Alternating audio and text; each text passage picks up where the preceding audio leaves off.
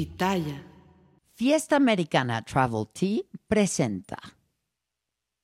Contra todo pronóstico, Morena tuvo un proceso terso en la designación de sus precandidatos a los gobiernos locales que se van a disputar en el 2024.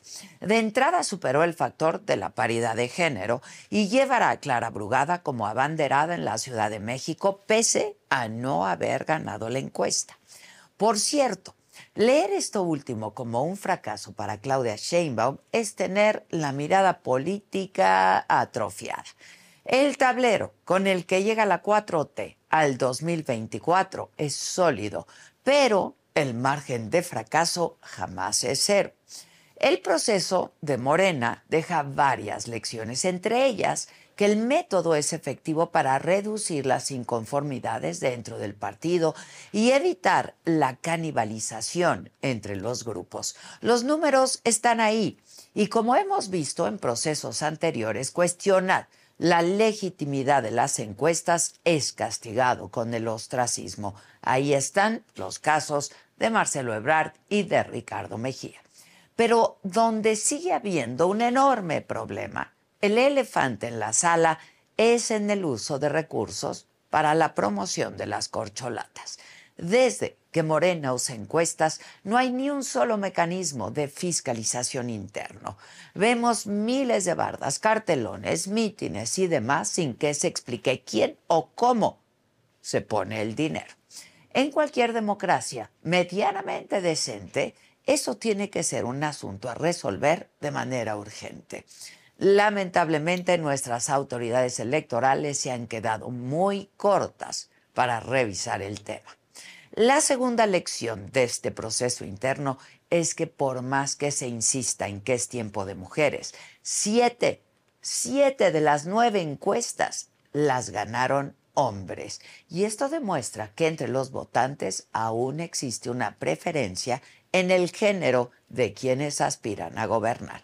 La paridad es importante y necesaria, y justo por eso, porque sin este tipo de acciones afirmativas logradas por la incesante lucha de las mujeres que nos precedieron, la política seguirá siendo cosa de hombres. Para poder competir, las mujeres primero deben tener circunstancias equitativas. Y eso, eso no es caridad de género, como algunos analistas lo dicen. No es un regalo, no es un atentado contra la meritocracia. Son conquistas políticas. Hablamos de algo muy sencillo. Si el árbitro electoral no hubiera dictado la medida de paridad, si en el Tribunal Electoral no se hubiera defendido la orden, la contienda del 2024 hubiera sido un proceso, al menos en las gubernaturas, de casi puros hombres. Y entonces yo pregunto, ¿es tiempo o no de mujeres. Ese apartado nos lleva a la tercera lección del proceso de Morena. Era por todo sabido que al interior del partido había un ala radical que no quería a Omar García Harfuch y que previo a conocer el resultado hubo desplegados acompañando al ex jefe de la policía y otro más firmado por 800 notables, entre ellos Elena Poniatowska, dando su respaldo a Clara Brugada por el arduo trabajo que hizo en Iztapalapa, por su larga trayectoria en el obradorismo y porque es tiempo de mujeres. Supimos eh, la, la madrugada del sábado, poco antes lo supimos, que García Harfus triunfó en la encuesta de la capital pero, aplicando el principio de paridad de género, quien llevará la candidatura será Clara, Clara Brugada.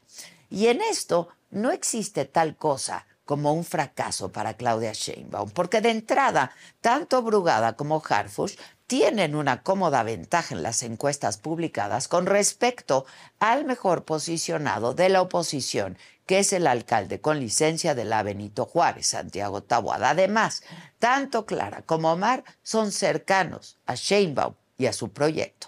Con cualquiera de los dos trabajaría cómodamente, sobre todo pensando en que la capital es el bastión histórico de la izquierda en este país. Lo que hace distintos a Harfush y a Brugada es que él podría movilizar las intenciones de voto en un sector que no es típicamente morenista. Pero ella tiene mucho callo. Callo forjando estructuras territoriales y tiene de su lado a una militancia de la que Harfush carece. Sin embargo, quizás será una candidata que difícilmente ganaría votos adicionales. En la Ciudad de México, Morena tendrá una prueba de fuego. Para el resto de los estados, las futuras candidaturas en Morena quedaron así. Rocío Nale, exsecretaria de Energía, aspirará al gobierno de Veracruz. El expresidente del Senado, Alejandro Armenta, luchará por Puebla. Margarita González, exdirectora general de la Lotería Nacional, va a competir por Morelos. Claudia Delgadillo es la aspirante de Jalisco. Alma Alcaraz en Guanajuato, Javier May en Tabasco, Huacho Díaz Mena en Yucatán y Eduardo Ramírez en Chiapas.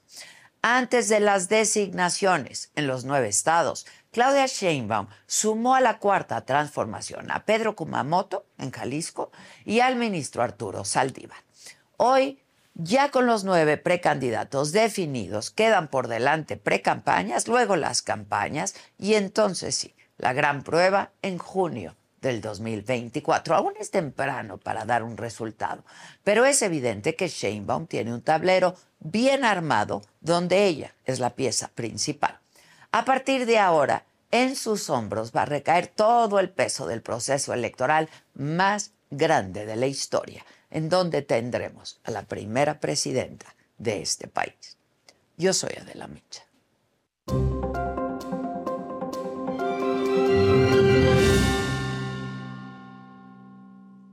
Hola, ¿qué tal? Muy buenos días. Los saludo con muchísimo gusto. Hoy que es lunes 13 de noviembre, estaremos hablando de los temas más relevantes el día de hoy. Concluye el puente aéreo humanitario de Acapulco mediante el cual se trasladaron a 4.694 personas en 78 operaciones. El Aeropuerto Internacional de Acapulco reanuda hoy oficialmente operaciones comerciales solo para vuelos nacionales. En otros temas, ocho personas se registraron como aspirantes para la candidatura presidencial de Movimiento Ciudadano y entre ellos están el gobernador Samuel García y la senadora Indira Kempis. Por cierto, se espera que esta mañana Marcelo Ebrard dé un mensaje sobre su futuro político.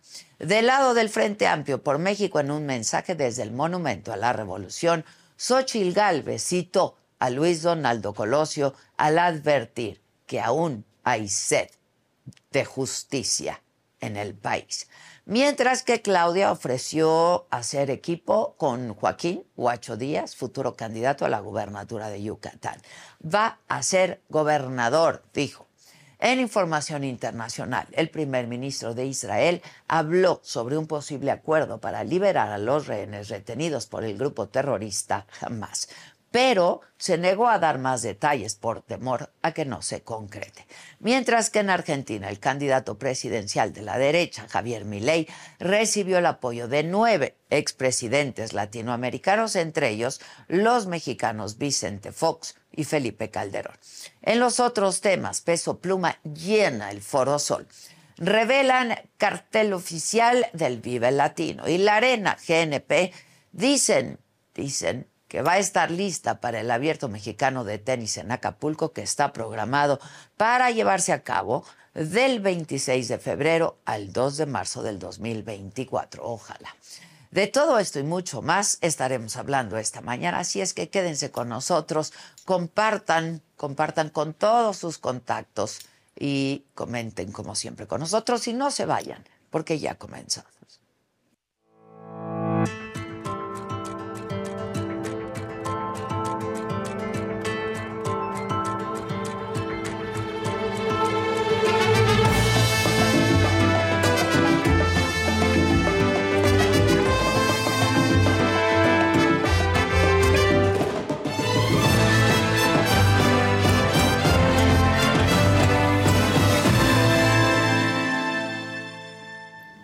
Pues sí, efectivamente, el sábado, muy temprano, el presidente nacional de Morena, Mario Delgado, es decir, la madrugada del sábado, anunció oficialmente a sus futuros candidatos a los nueve gobiernos locales que se van a renovar en el 2024.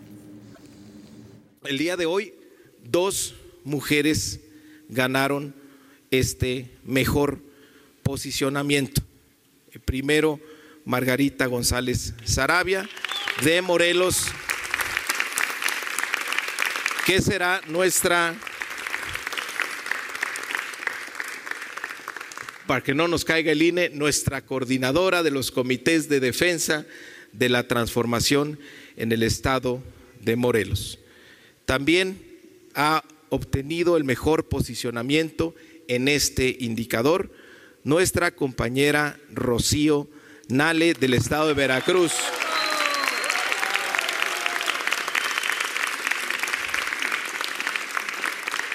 quien encabezará los comités de defensa en esa entidad. Ahí llevamos dos mujeres, nos faltan tres. ¿Cómo elegir a esas tres? Volvemos a esta pregunta.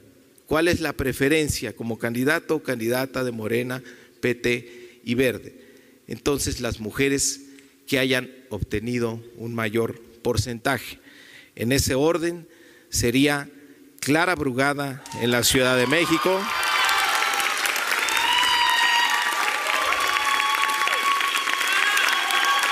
quien encabezará la coordinación de los comités en la Ciudad de México. Alma Alcaraz de Guanajuato con 23.4%. De igual manera, Alma encabezará los esfuerzos en el estado de Guanajuato y Claudia Delgadillo en el estado de Jalisco.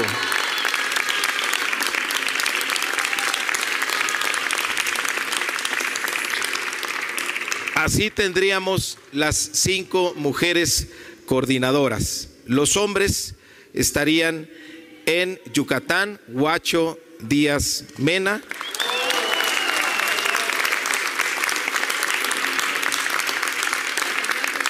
En Tabasco, Javier May.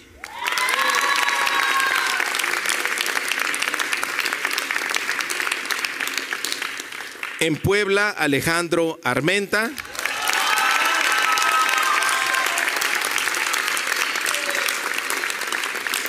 Y en Chiapas Eduardo Ramírez.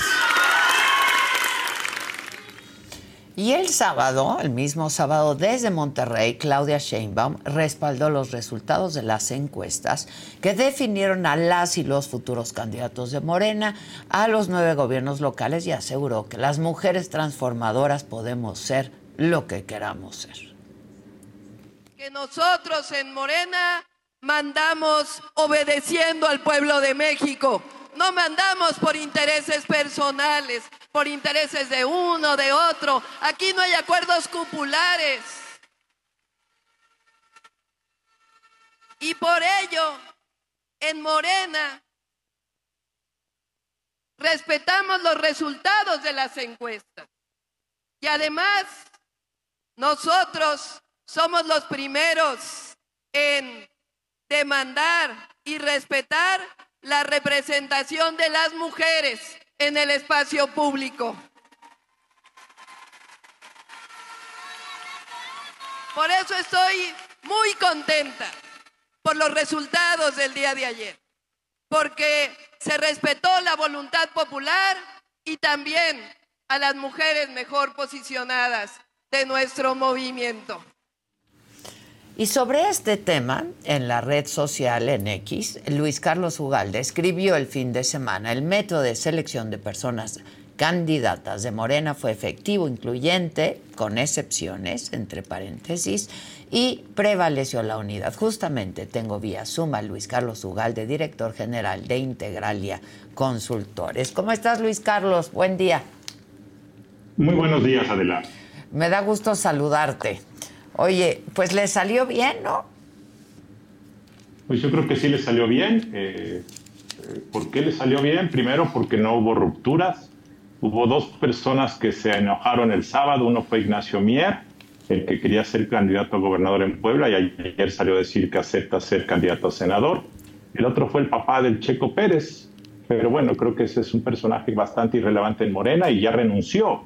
Pero eso son cosas, son minucias. En realidad, en su conjunto prevaleció la unidad. Eh, podemos discutir, Adela, de algunos de ellos. Yo creo que... Luis, creo que se nos está cortando. No sé cómo anda tu señal, se está como Yo creo que... congelando. Luis Carlos, ¿me escuchas? Perdona. No te preocupes. A ver si, a ver si lo logramos. Me decías Adela. que me decías que podríamos discutir Podríamos discutir eh, si van a ser o no buenos gobernadores. Yo creo que hay algunos que son bastante malos. Otros son unos oportunistas. Eh, el candidato de Yucatán, Guacho, eh, estuvo en el PAN. Fue candidato a gobernador del PAN hace pocos años, en 2018. Este, el candidato en Chiapas, Eduardo Ramírez, quiso ser candidato del PRI del Partido Verde en 2018 y ha sido un militante de larga historia del Verde que ahora es aliado del, partido oficial Morena.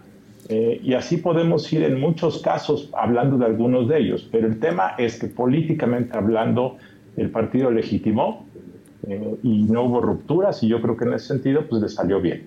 Ahora, eh, ¿cómo, ¿cómo revisamos esto de que siete de las nueve encuestas las ganaron hombres, Luis Carlos. Bueno, pues esto es parte de una tradición en donde los hombres han tenido más peso en la política, que afortunadamente está cambiando.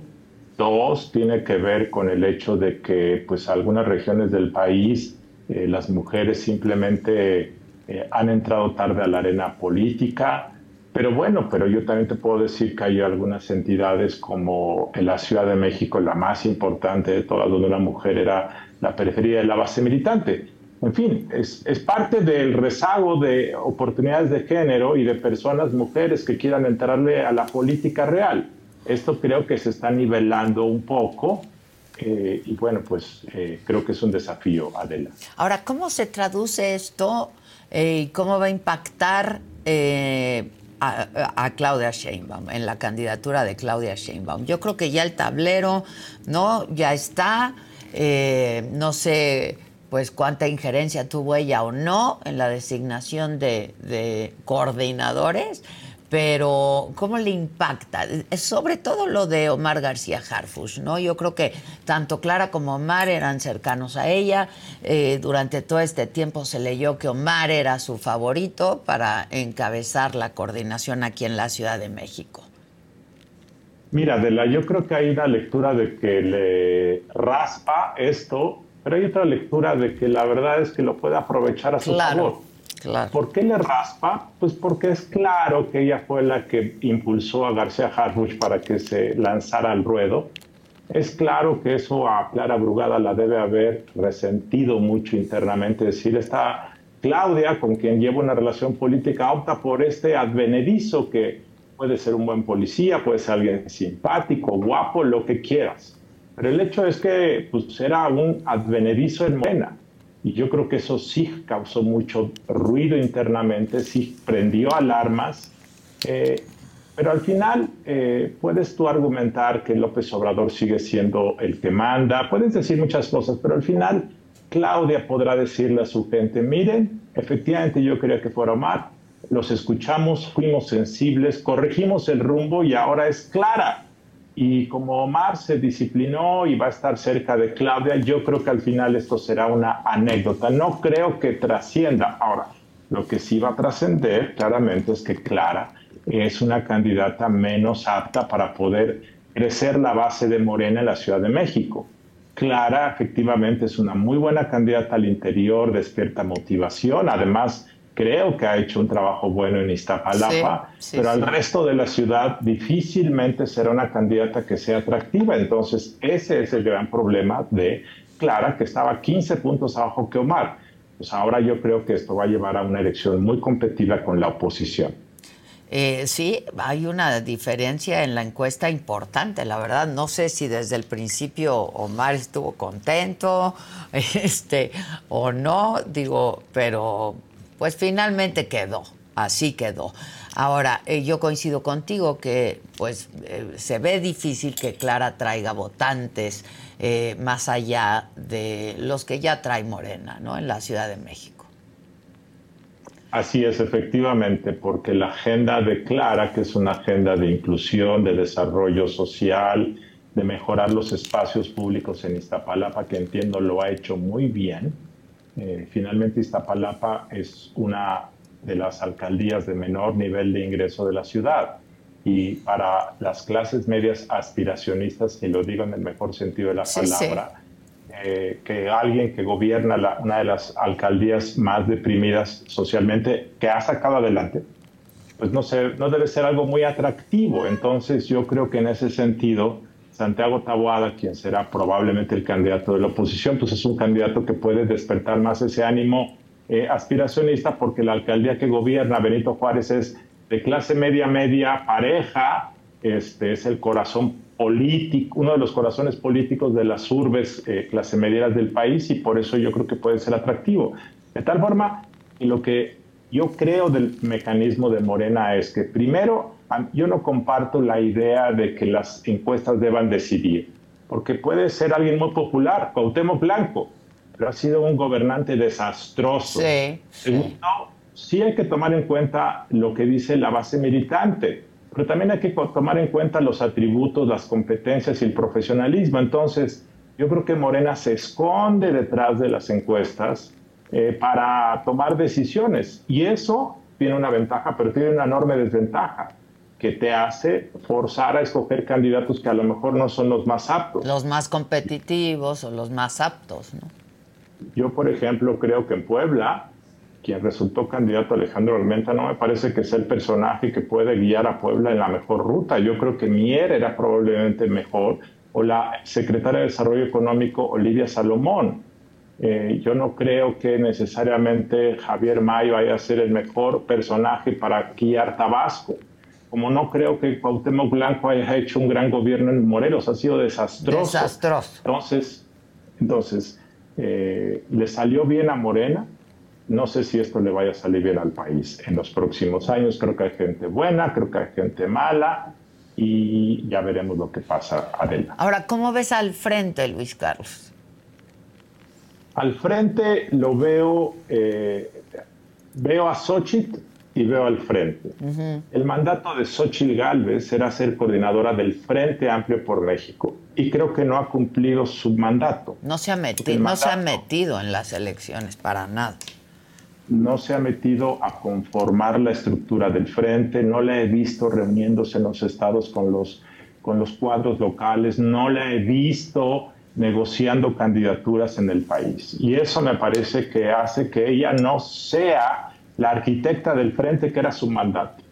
Por otra parte, veo la campaña de Xochitl desafortunadamente desordenada, eh, sin claridad ni estrategia. Sigo pensando que ella es una candidata con muchos atributos, pero siento que su campaña le falta profesionalismo y le falta orden. Y ya la campaña formalmente, la precampaña empieza dentro de 12, eh, dentro de una semana, la campaña formal, y yo no veo eso con claridad. Lo que ocurrió el día de ayer, Adela, que de repente el teleprompter se le apagó. Sí, sí, sí, cuatro veces, no.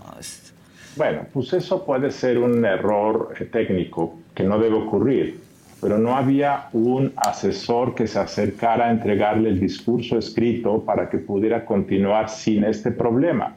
Esos detalles reflejan un poco la improvisación en la que está metida y yo no veo al coordinador de la campaña, yo no veo esa estructura. Entonces, si este desorden aparente continúa, pues a pesar de que Sochi tenga muchos atributos, enfrente tiene a otra candidata que es Sheinbaum, que tiene muy pocos atributos, que es muy aburrida, que tiene un tono de voz eh, muy eh, malo pero que sin embargo se ve más disciplinada, más ordenada, más profesional y al final del día pues eso puede ser más redituable que el atractivo de la persona en medio de una campaña que no se ve todavía ordenada. Claro, claro. Este, no le alcanza, ¿no? Este, oye, algo pasó con tu imagen eh, sí, me volví como un sí, fantasmita, sí, como un fantasmita.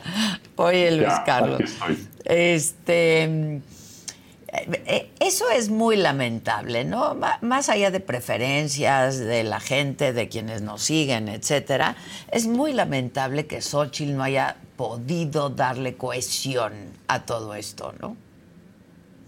Sí, efectivamente, porque yo creo que el país necesita eh, balance democrático. Sin duda. Al margen de quien gane la presidencia, requerimos un Congreso balanceado, distribución equitativa del poder.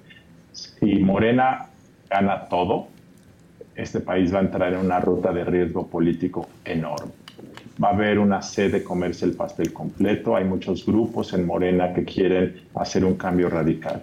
Y si obtuvieran la mayoría calificada por alguna razón que hoy no veo, pero que ocurriese, entonces el, país va a entrar en una ruta de radicalización muy peligrosa. Por eso es que la candidatura de eh, Xochitl ha sido tan bienvenida porque ha metido eh, un balance en las expectativas del resultado. Pero este estancamiento de su campaña, este desorden, claramente pueden generar desánimo y que mucha gente o se abstenga o diga, bueno, pues ya Claudia puede ser la, mejor opción y entonces que todo el mundo vote por Morena. Y si tú a eso le añades la incursión de Samuel García el día de ayer, que puede ser atractivo en un segmento del electorado, yo creo que un segmento acotado, pues claramente esto puede llevar a que al final del día Morena, aunque no tenga la preferencia masiva de la gente, acabe ganando muchos legisladores por todas estas circunstancias y entonces el primero de septiembre del próximo año nos amanezcamos con que López Obrador presenta una iniciativa para eh, cambiar a la Corte, para desaparecer al INE, y ahí sí vamos a lamentar muchísimo todo esto. Sí, sin duda. Oye, em, ¿cuánto puede crecer Samuel García? Yo creo que es un candidato atractivo, es una pareja muy atractiva, tiene una esposa encantadora. ¿Cuánto puede crecer Samuel García? Este, fue una buena decisión de Movimiento Ciudadano, un buen, ahora sí que un buen movimiento eh, político electoral. Digo, hasta pasadas las horas se pensaba que se iba a registrar Marcelo Ebrard, ¿no? Este, y había quien decía, se puede ir a tercios la elección en todo caso. Pero eh, eh, Samuel, ¿cuánto puede crecer Luis Carlos? Mira, primero déjame hacer un comentario sobre la persona. A ver. Ah, bueno, primero sobre el partido. A mí me parece que el Movimiento Ciudadano se está equivocando. Eh, está además siendo muy demagógico con esta idea de que ellos son la política del futuro en contra de la política del pasado. Eh, esta idea de que ellos van a ser la tercera opción yo no la veo por ningún lado. Y están escogiendo a un candidato que desde mi punto de vista es un populista, un populista en el sentido de que aprovecha símbolos, aprovecha a la esposa, aprovecha al bebé, que tiene un discurso de ataque a los medios de comunicación que lo critican, solo hace lo que es necesario para quedar bien en redes sociales. ¿Ha hecho cosas buenas en Nuevo León? Pues sí, pero lleva apenas dos años, está incumpliendo. Entonces, a mí me parece que la persona, a mí no me gusta, a mí me parece que el populismo al final daña porque hace que los gobernantes se vuelvan esclavos de la popularidad de la gente y esto a mí no me gusta. Pero la pregunta tuya era, ¿qué tanto puede crecer? Yo creo que tiene un espacio porque pues es alguien disruptivo, es alguien que, que es desparpajado, es provocador. Y yo creo que para un segmento de jóvenes apáticos, que son casi todos los que están entre 19 y 29 años, que les vale la política, que participan solamente en un 30-35%, son los más abstencionistas, pues Samuel claramente puede ser inatractivo, entonces puede crecer. Yo siento que este crecimiento, sin embargo, se va a moderar o se va a desinflar al final de la contienda porque al final la elección va a ser polarizada entre dos. Y que entonces los que apoyen a Samuel se van a dar cuenta de que, bueno, pues no va a ganar, mejor apoyo a quien sí puede ganar. Y yo creo que ahí se va a desinflar.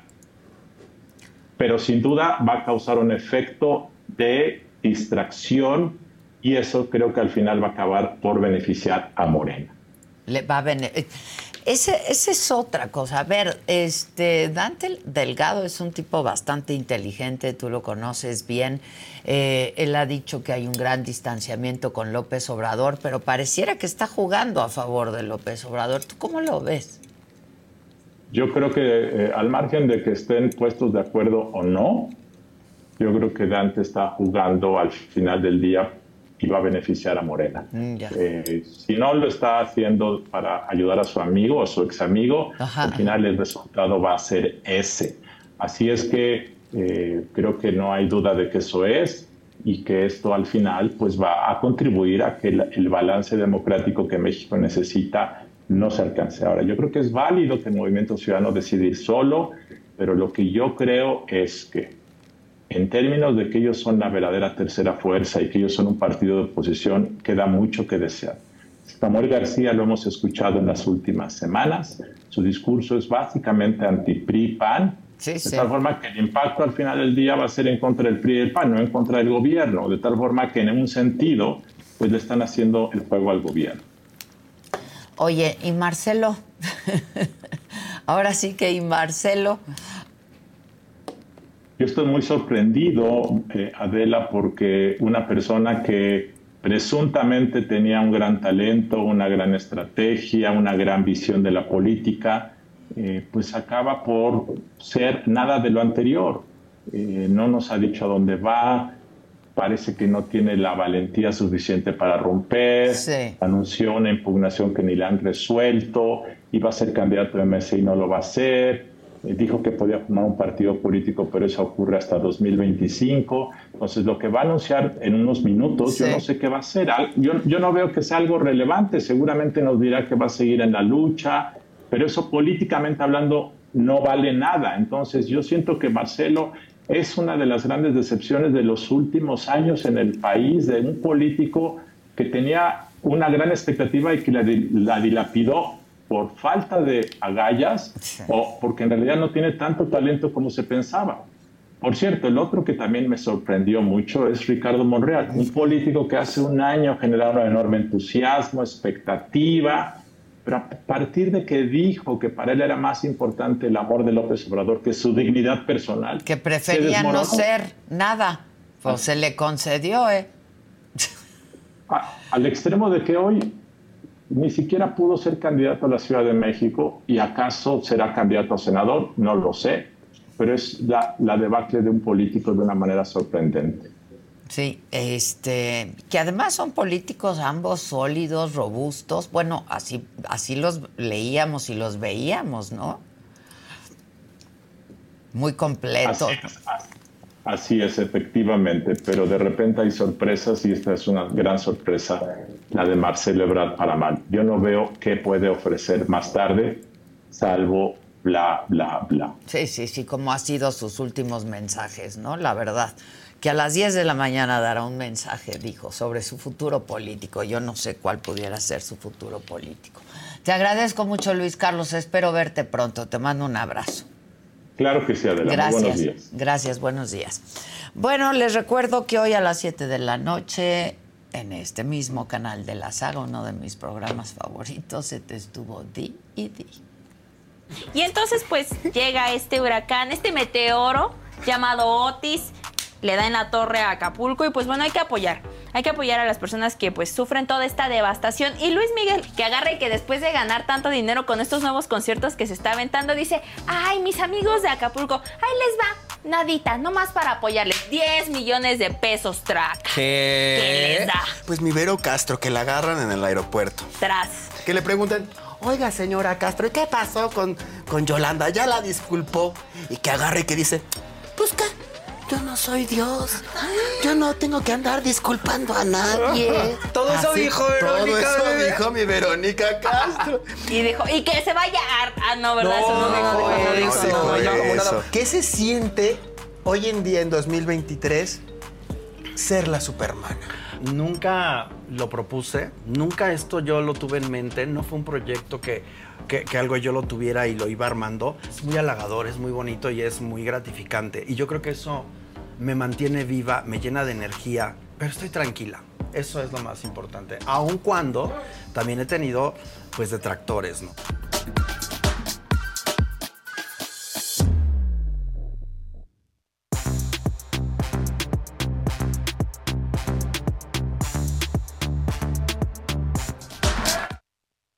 Buenos días. Buenos, días. ¿Cómo están? Muy bien. Bien, para ser lunes. Buenos días.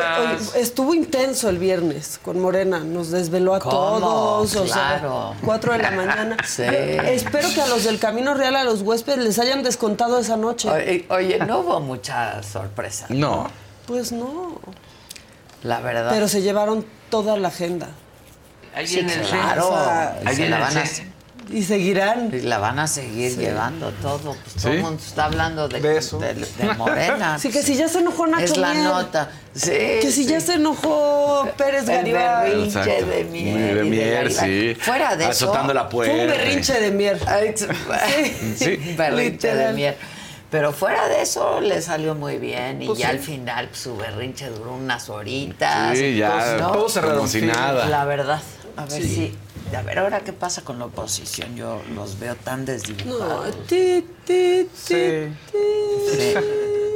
A menos que ahí sí haya sorpresas que no, no veo por dónde. No. Estamos Pero perdiendo al paciente, Estamos perdiendo al paciente. la verdad. Lo de Xochitl con su discurso, el pronter cuatro veces. Veces, Es que estaba el Kevin ahí, ¿verdad, Kevin? Sí. Yo decía que Yo ya porque sea la lunes. saco, pero...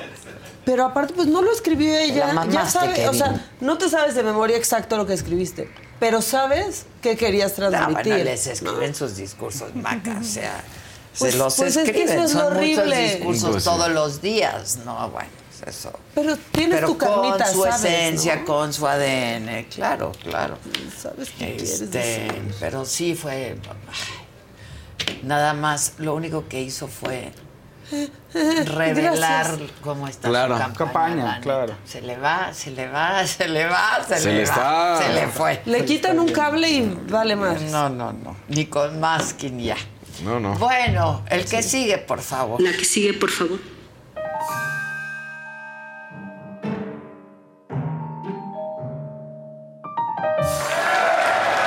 Justamente, con eso vamos a, a irnos, pero hay que llegar al lunes con toda la actitud, pero no tan rápido como... Pues, es que esto se hizo viral el fin de semana, o sea, parecía gracia, pero no, la verdad es que fue un choque ahí en la Diana. ¿lo Sí, no? Ah, no, sí, Sí. por favor, porque... Horrible. O sea, muy bien la tracción 4 de Audi. La no, no, no, no, no. Y se queda ahí, Ajá. ¿no?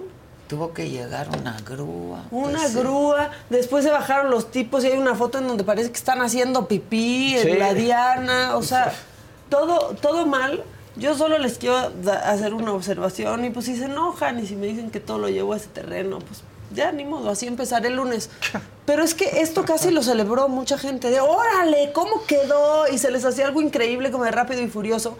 No fueran unas mujeres haciendo unos rayones. Ah, no. Perdón, lo tenía que decir, porque ahí se ofenden muchísimo Sí. y esto piensan que está como de rápido y furioso. De película, ¿no? Ajá, la Que verdad. Sí está, ¿eh? Que sí está Pues de sí está. O sea, Qué bárbaro. La trata, Pero lo trata, la bueno, nación trata de poner ahí la camioneta y no puede. No, o sea, es de esas veces que lo intenta y no le hubiera salido, ¿eh? Pero les juro Claro que sí. que no. No, ya sabe, Sí, esa camioneta tiene una atracción que se llama atracción 4, Sí. que solo es de Audi, y por eso pudo hacer eso. o sea, por ese sistema. O sea, yo no Cuatro choqué. ruedas. O sea, me chocaron. Exacto. También, ¿quién le manda a la Diana estar ahí? Es que, ¿Para qué la ponen a la mitad? A Sí, no puede ser. Bueno, este, ahora sí vámonos con lo de Morena, porque ¿qué tal nos tenían de no le nervios con pasó su nada a quien iba a No, no, Nada hay- no, nada, nada. no, nada. es Fue que más el parece susto que otra cosa. pues de repente estás arriba. Le pasó que se le quitó lo borracho, Exacto. ¿no? Cuando, cuando tuvo ese choque no le pasó nada y la camioneta, pues también salió bastante, Sí. Bueno. literal, bastante La- bien parada. Sí. Muy bien. Sí, nada más la verdad. para bajarla, pero ya después. Hace, sí. O sea, sí, digo el frente y Claro, así, bueno, pero el golpe, ¿no? Claro. No sale con polish, pues, pero imagínate Pero eso, chocar contra la Diana, no es bueno. pérdida total. O sea, te imaginas que es pérdida total. Bueno, este, anduvimos sí de nervios con el gender reveal de Morena, ¿no? Sí. ¿Va a ser hombre, va a ser mujer? ¿A qué hora sale el polvito azul? Decíamos, el polvito rosa. Aunque, o sea, como que Omar García Harfuch, pues ya hasta entró por la entrada de atrás. Sí. Hasta se fue por atrasito porque dijo, no llevo porra, no sé qué, Pero me van a buchar. que sí hizo coraje. Duró. La niña es que feliz. 14 Sí. puntos arriba. Es O sea, que se las llevó. Es como si hubieran bajado a Claudia.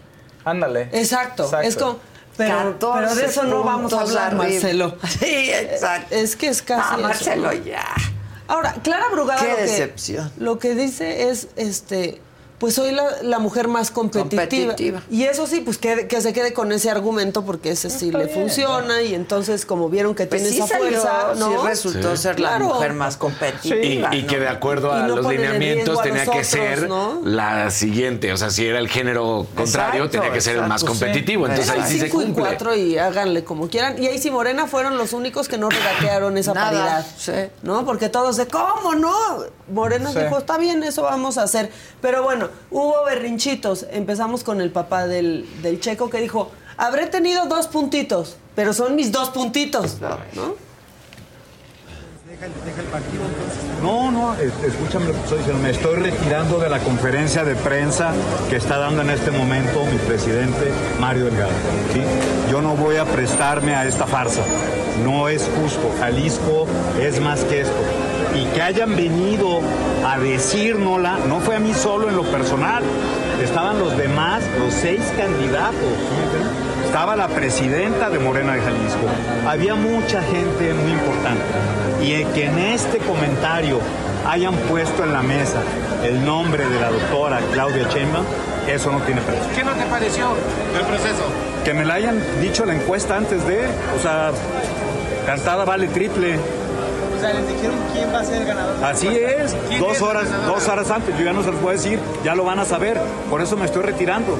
¿Y así, es con, ¿Y así es con los demás estados? A ver, yo estoy hablando de Jalisco, no estuve en las demás compañeros. Yo estoy hablando que me sucedió a mí en lo personal. Estábamos mis seis compañeros que vamos por Jalisco y nos la cantaron dos horas antes de que nos la cantara nuestro presidente Mario Delgado. Díganme si es justo para mí. Quedarme es no tener dignidad. Yo no lo voy a soportar. ¿Cómo apoyarías a Sheinbaum a partir de este momento? En este momento lo que más tristeza me da es que en este tema hayan puesto el nombre de la doctora, porque eso es algo que no es permitible. Y que ¿Cómo la este personaje este lo haya puesto en la mesa y decir que ya estaba negociado y pactado Jalisco así, yo no lo voy a soportar. Jalisco es más que un tema personal. Jalisco y los jaliscienses no se merecen esto. Voy a seguir, voy a continuar y voy a ver qué es lo que sigue, pero en este momento no acepté estar en la conferencia de prensa con mis demás compañeros ni con el presidente del partido. Morena entonces. Me retiro de este momento y el tiempo vamos a ver qué es lo que sucede. Por lo Pero que él pensaba que Yo se iba a no enterar al entiendo. mismo tiempo que todos ¿Qué te- nosotros. Exacto, yo no Sí, entiendo. sí. Pues claro que les avisaron. Nos metían antes a un lugar Sí, en donde empezaba claro. la negociación. Empezaba en el todos los jale. estados Todo. fue así, pues sí les avisaron un par de horas antes. Que eso iba a pasar. Ahora, otro que se enojó. yo que sí iba a enterar. Sí, este, ya que ni está en. Morena. O sea, se enojó, entró con latinos, o sea, está haciendo todo para que pues esos dos puntitos ya sean punto cinco en muy poquito tiempo, la verdad. Ahora, no creo que esperaba otra cosa. Ser el papá del checo no le alcanza para No, pues no, ya era lo que estaba jugando. reconocimiento. Pero además que tuvo muy poca Dos, votación. dos por ciento. Sí. En serio fue muy, pero muy poquito. Este, ahora, otro que también se enojó, ya ni lo puse porque fue Nacho Mier, que pues él se hacía el ganador de la Claro. encuesta y ganó su primo. O sea, feliz Navidad. Pero el 24 además- va a estar ahí. No, pero Ah, además ah, son todo primos, tenso. pero no Sí. se llevan. Pues no, pues, se y llevan. ahora menos. Pues ahora menos. Ahora menos, aunque ya se le pasó el Sí, berrinche a Mier, duró, como que ya dijo, bueno, pero el Senado está bien padre, o sea, como que ya este, se le pasó ese, ese enojo.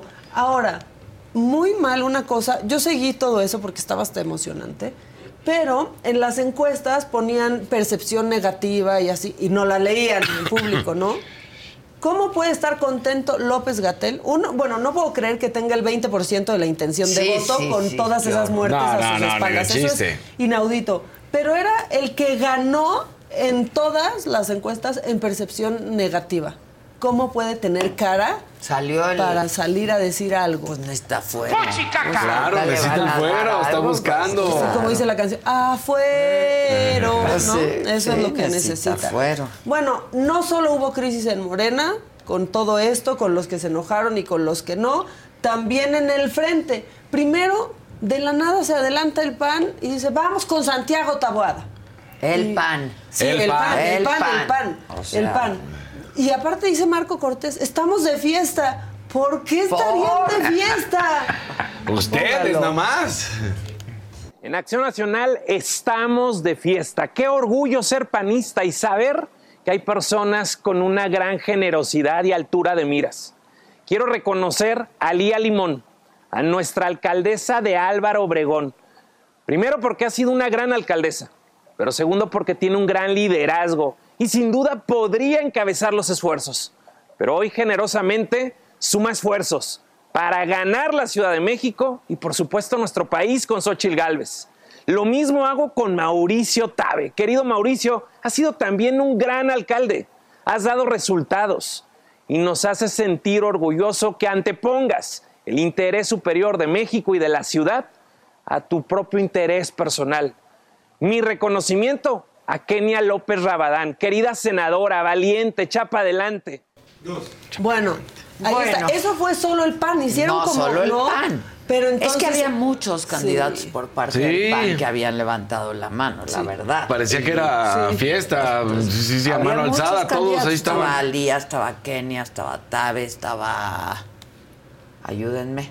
Pues estaba Lía, Lía, Kenia, Kenia. Tabe. Tabe, Tabuada. Tabada, Pero bueno, cinco. Pues sí, pero Ya, eran cinco de un solo partido. ¿no? Y Pero otros, ¿eh? El PRI dijo, no, mi ciela, espérense, son No, no. solo ustedes, Sí, ¿no? sí. Y sacó un comunicado Sí, el PRI, dice, entonces de repente todos empezaron en, en redes sociales de en qué momento ya hubo un, un candidato, ¿no? Adrián Rubalcaba, por ejemplo, dijo exacto. Sí, ¿no? sí, lo vi, lo este, vi. Sí, nos va- nos bueno va- nos también. vamos a debatir, Exacto, nos vamos a bueno debatir. Ahí sí. está en donde dicen que pues va por la CDMX, no ha designado candidato o candidato. O sea, y dicen que va a ser del PRI, ¿no? Pero hubo confusión. Aquí es solo que en el PAN ya decidieron El PAN, que, Que va al Santiago. que va, que va a Santiago. Pero va a haber foros, va a haber debates, según se nos dijo, ¿no? Claro. En el método. Porque por el. PRD va a estar Cházaro.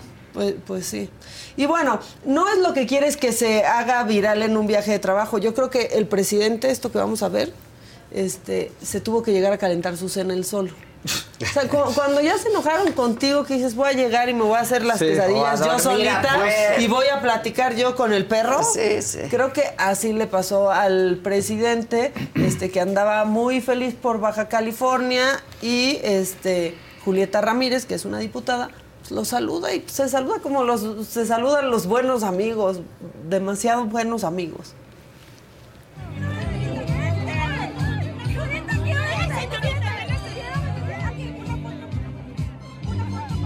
Lo amamos, Presi. Qué rico. Ella También yo quiero decir que hay fotos que ya están bastante sacadas de contexto en redes o que ya hicieron más lento el beso, ¿no? Se armó un escándalo comparándolo con Rubiales, ¿no? Con el español. O sea, la verdad fue ese beso Ya, y, ya. Esquinadito, esquinadita. No, como hiciera- como un beso en la esquinadito. mejilla. Por eso es- Eh. ya, ya. No, le Pero da un beso en la mejilla cariñoso. Sí, de que sí le dio gusto. Claro. Sí, Que y no- ella está feliz, ella sube el video. Ella Sí. subió ese video, es diputada. Ya está el video no- en redes sociales en donde lo ponen lento para que se vea peor. Y esta, o sea, es que sí quieren hacer una narrativa como del presidente siendo besucón Ay, cuando. para O sea, nada, no, ya. y le ponen que si le dio un beso a una niña. Ah, Pueden decir otras cosas, muchísimas. Eso no. Pero esto es una tontería a un señor que cumple 70 años. Hoy es el Hoy es su cumpleaños. cumpleaños, presidente. hoy es su llega al cumpleaños. séptimo piso. El, No, que dijimos que feliz cumpleaños, presidente. Tan, tan, tan, tan, tan, tan, tan. Mr. President. Y si en su Happy casa se hubieran enojado, Mr. President. si se hubieran enojado en su casa por eso, ahorita ya tienen que estar contentos porque le tienen que festejar los 70. Claro. Y yo ni creo que se hayan enojado. Yo tampoco, ¿no? hombre.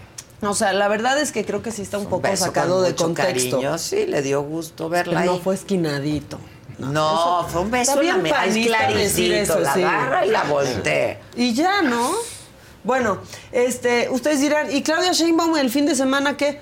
Pues nada, la verdad es que Atenta, ahorita atenta, estaba atenta, atenta a eso, pero el fin de semana de Xochitl Galvez estuvo desastroso. O sea, es que así está su campaña, Xochitl ¿Qué está pasando? Te escucha Xochitl borroso. Live. Xochitl Xochitl Live. No, no, no. Live. Pero es que todo empezó muy mal cuando dijo que ella no trabajaría con priistas como Bartlett. Alito, Alito. ya y no se dio cuenta, se siguió platicando.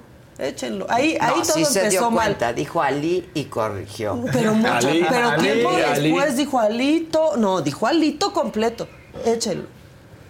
Hay muy malos priistas que yo no trabajaría como Bartlett o como Alito o, como ahora el exgobernador Hidalgo Fayad, ¿no? Que pues ahí se habla de una estafa siniestra de dos mil millones de pesos en Hidalgo y a poco el gobernador no sabía nada, pero como lo premian con una embajada, pues ya este, traicionó a- al Estado, a sus principios. Entonces tenemos una bola de oportunistas que están en un momento y brincan para otro. Entonces yo, yo estoy contenta con esta alianza y yo aquí también quiero aclarar porque ha habido malos entendidos. Ahora íbamos con. Malos entendidos. Claritito se oyó. No hay malos entendidos. Dijo, Alito se siguió y después al otro día dice está orgullosísima de encabezar esta lucha en el PRI. Sí.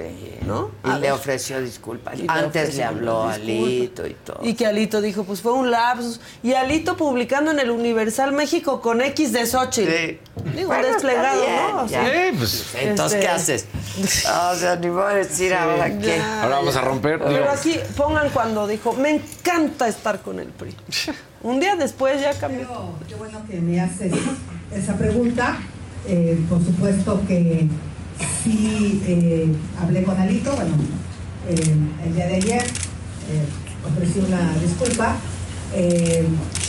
Me encanta, yo, yo sí quiero decirlo, est- estoy orgullosa de caminar con el PRI. Y lo digo sinceramente, lo digo convencida, lo digo que lo que nos une en este proyecto es muy importante. Nos une estos temas de los que les he hablado, el agua, la inseguridad, eh, el, tema del campo que me tiene tan, tan preocupada. Y la verdad de las cosas es que yo reconozco en Alito un hombre valiente.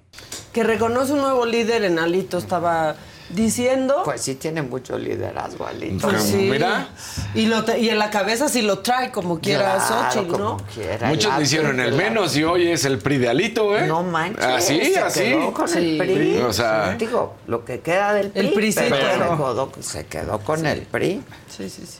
Aunque solo se quede él, pero tiene al PRI. Pero es su PRI. Este, y luego tuvo la audacia, todavía, la verdad es que sí tuvo malos momentos este fin de semana. Y luego sale con este tuit Xochitl, este, a Claudia Sheinbaum le dieron el bastón, pero claramente no el mando. Mando. Entonces ni, ni siquiera entendí si era así como de que una frase ahí bien machista de que le dieron puro palo. Porque ¿no? es el bastón de mando. Ajá. No, no, porque es el bastón sí, se está burlando de que no tiene el mando, que de que, nada mando. más es pura. Hubiera puesto Sí, no, el meme del control de Nintendo desconectado, ¿no? Sí, bueno, pero no, no, no es, no es una frase machista. Sí, no, ahí sí nada más le está- se está burlando de que cero mando.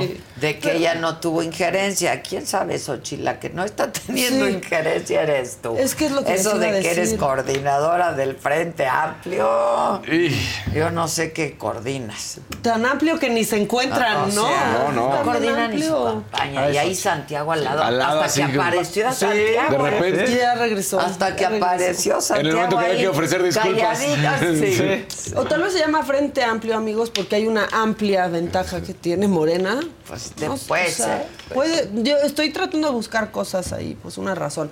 Pero la verdad es que sí no fue un buen fin de semana, porque después en su evento, en su último informe, este, como senadora, pues se le fue el prompter y se le fue también de aquí, pero todo. Se hubiera puesto a platicar con la gente, pues como aquí cuando te dicen así, mira, alárgale, alárgale. Pues ahí está. No me faltaron. La verdad de las cosas es que lo he intentado más de una ocasión y ya se me fue el discurso.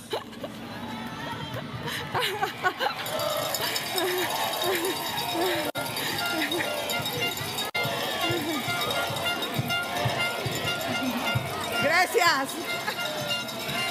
¡No, Kevin! ¡Kevin!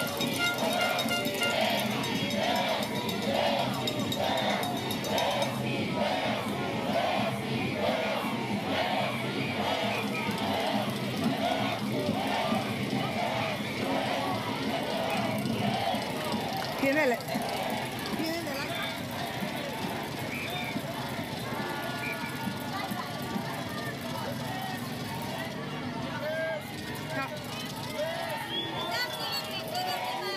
Puedes seguir. ¿Qué dijiste, Toño? Micrófonos abiertos. Y no- ¿Qué? Que se nos fue el prompter. Mira, Porque además, pero- qué manera de matar a todos los que. No, el, el- el am- aparte- el ambiente, ¿no? Sí, Hay que acabar con el ambiente. O sea. ¿Ah, qué? Lo dejó muy abajo. Lo dejó abajo. Aparte sigue intentando y empieza a decir, "Pó- pónganlo si pueden. No, ya, déjalo ahí, déjalo ahí. Ya desde ahí, o sea, Queridas. y ahí empieza otra vez. ahí. Queridas amigas y amigos. Ya déjalo ahí, ya, Ya, déjalo ya, ahí. ya, ya. Queridas, pues, pues qué orgánico. O sea, dicen aquí que no puedo eh, ocultar mi posición contra eso. Yo tengo un desamparo, yo no sé ni por quién voy a votar, ni mucho menos, pero pues todo lo que me emocionaba de Xochitl al principio, pues ya ahorita como que no me emociona tanto, esa es la verdad. Sí, Xochitl se le, falta, le falta, le, Le falta, falta. callo. o sea, Sí. Pero, pues mira, tiene tiempo, pero sí tiene que haber una. Pues sí. O sea, ¿qué pasa Algo. con esa campaña? Y a? Samuel Claro. ofertándonos a, a Mariel todo el tiempo, la verdad, queriéndose Ya es vender como horrible. la nueva familia Ya mexicana también. del Sí, no. futuro, el, fu- el futuro de México y poner a la No, niña. Es que ya ni en el futuro lo tumulto. hacen como antes. Por eso, por eso caray, en Morena ni dicen. el futuro lo hacen En como Morena antes. están tan seguros de que van a ganar, que pongan a cualquier. Sí, oigan, que las reglas. Que, ah, sí, cualquiera de nuestros candidatos va a ganar a todos. Pues sí, y pues pongan, sí, ponen a pues Claudia sí. hablando Pues sí. muy parecido a AMLO y también en cosas que se ve que no es Pero cómoda y pues tenemos Chicos que by votar. the book. Pues sí. ¿no? Sí. Ella Sí, sí. tomó una decisión y se ha- ha pegado A la decisión. al pie de la letra, ¿no? A que así va a ser. Y tiene orden. Te puede gustar o no gustar. Digo, a mí no me gusta cómo habla en la arenga y todo eso. No me gusta. Es aburrida, pues. Sí. Pero es disciplinada, tiene mucho orden. este, Trae equipo. Trae Sí. equipazo. Sí, sí, pues digo la verdad. La Tiene hasta ministro. Digo, yo Sí. los tiene hasta un ministro. O sea, O sea, La neta. Ahora, yo no, no, no, no sé quién sea su equipo, pero se ve que hay orden. Sí. Pues la sí. neta. Pues sí, y esas son nuestras tres opciones. O Indira Kempis, este, de Movimiento Ciudadano, que llegó descalza y con su perro a inscribirse. No, no. Es que ven, o sea, más bien, ¿qué vamos a hacer? Descalza y con su sí. perro. Y para seguirnos enojando, Quintana Roo, tenemos que hablar de Quintana Roo porque este, pues llegaron unas madres buscadoras en Quintana Roo Y Mara. este, y agarraron pues a huevazos a funcionarios del gobierno de Mara Lezama y la respuesta de este hombre y de esta mujer, que por cierto, la mujer hoy ya eh, pues está en la bolsa de desempleo de nuestro país gracias a esto, pero vean lo que, lo que les respondieron. Eso es lo que le falta. Entonces no, no está destituida la Esto señora. es lo que le falta, dígame. Esto es lo que le falta. Yo tengo la instrucción de dar la disculpa. Simulación. Ustedes quieren también todo al momento. Pues sí, señor. Por eso, por favor. ¡Justicia! ¡Justicia! ¡Le faltan huevos! ¡Es lo que le falta! se los echamos. ¡Justicia! ¡Justicia! ¡Ay, ay, Llamaban niñas, ¿qué necesidad tenían esas niñas? Dígame, por su trabajo de ustedes, porque no hicieron en tres años. Dígame. Dejando a las niñas. Tania Ortega, directora de Enlace de Política Interior, que ya está destituida, y José de la Peña, jefe del Gabinete de Seguridad, es el que les dice Que quieren todo al momento. Ay, No, pues sí, pues, fíjate. ¿Quieren que ¿cómo les es resolvamos? sí? No, Exacto. ¿cómo? A ver, pero ella ya fue destituida. ¿Y él? Mara, ¿Qué onda? ¿y él? ¿También? o Que además no. no? llegaron a echárselos luego, luego, ¿eh? No, reaccionaron a eso. faltan, reaccionaron a eso. Fue ante el Claro. cinismo, por no decir de otra Sí. forma, pues ya. Bueno, ¿quieren a otra impresentable? Claro. Sí, obvio. La alcaldesa de Bahía de Banderas, Nayarit. Es que llegó bien puesta a un evento. Bien puesta. Bien en- puesta, no sé si cruda, no sé si borracha, pero bien puesta. A ver. Muy buenos días. Ay, disculpen, ¿eh? Me las tomé heladas, canté mucho. Y este, ando un poco indispuesta, no lo sé. Heladas. Me las tomé O sea, echó heladas y mucho ando hielo. un poco indispuesta. Te escucha borroso. A ver, otra vez. ¿Ah, sí? Muy buenos días. Ay, disculpen, ¿eh? Me las tomé heladas, canté mucho y este, ando un poco indispuesta, no lo sé. No, no, No, se no se crean. Me encanta la Este es mi país y esta es, mi gente. Ay, No, ay, mi ay. país sí está padre, pero la gente a la que a veces ponemos en esos lugares, como a Mirta Villalbazo, pues no, como este pelón. Por eso hay que ver bien y Sí. decidir un, que sea un voto informado, un voto pensado, Sí, sí, sí. ¿no? Por ejemplo, ya nada más como comentario, en Puerto Escondido también pegó Otis. Duro, también hay zonas que no tienen teléfono, bueno, que no han llegado sin ni servicios de teléfono, ni electricidad, ni absolutamente nada. Y el gobernador, el gobernador hoy arranca con las mañanitas al presidente. No, no. Trabajen. Tienes las mañanitas. O sea, tengo, ahorita se las reenvío, pero sí, hoy las mañanitas al presidente nomás, mientras hay gente sin luz, sin agua, sin absolutamente un solo servicio. Te lo estoy mandando, este... Sin comida, sin absolutamente sin nada. nada. Sí. Porque aparte, Y obviamente... en Acapulco también. O ¿eh? sea, fue menor el daño, evidentemente muchísimo menor en Puerto Escondido, pero pues también Pero hay gente daño. afectada, Claro. ¿no? Entonces, pues ahí está. Ahorita ya les mandé las, las mañanitas de Salomón Jara al presidente, como de, ay, pero pues ahorita qué importa. O sea, todavía no tienen luz, ni se van a enojar que le canten las mañanitas al presidente, porque no tienen internet, ni pueden ver Pues esto, claro. ¿no? No se van a enterar, no pasa nada. No estoy se trabajando enterar. por ellos, no se Pues van a enterar. Han de decir, no, hombre, están trabajando por nosotros. Sí, claro. Sí, digo, porque obviamente, pues sí, Acapulco fue el más afectado, ¿no? Sí, Guerrero, pero Sí, también. también Puerto Escondido. Ya lo tenemos. Ahí están las mañanitas al presidente. Ya es historia presidente y seguramente muchas generaciones van a recordar su obra, su movimiento, su lucha, así como en las tres grandes transformaciones de la vida pública del país hubo personajes, actores, protagonistas. En esta cuarta transformación lo es el presidente Andrés Manuel López Obrador. Y en cada transformación, la de 2010, la de 1867 y la de 1900. botas! Uy, hoy, hoy van a ver unas lamidas No, olímpicas, no. ¿eh? En redes sociales del cumpleaños del presidente. Pero bueno, pues felices 70 y hagan algo por Puerto Escondido. Felices 70, presidente. Pues sí. Pues ya para se él va a jubilar muy bien. Pues para él sí feliz, Ya, porque sí, él, ya es- hace rato. él está a gusto, ¿no? Pues es Él está presidente. a gusto, ya. Él, No, pues, sí, pero está- todo le ha salido. Pues ya, o sí, sea, perfecto. pero perfecto. Hasta puso a Samuel. Como anillo al dedo. como pues anillo al dedo, Y de acuerdo a él, Sí. todo está perfecto Nos también. cayó como anillo al dedo. ¿Qué ayudado le da Movimiento Ciudadano ¿Qué siempre ya sin dijo querer algo? al ¿Ya, presidente? ya está hablando Marcelo? No, creo que era a las 10, Diez. la, El- el- y la invitación y arranca 10.30. Ah, ya. Que porque llegamos todos impuntuales, nos citan 10 para empezar ¿verdad? 10 y media. Bueno, pues el que sigue, por favor. La que sigue, por favor.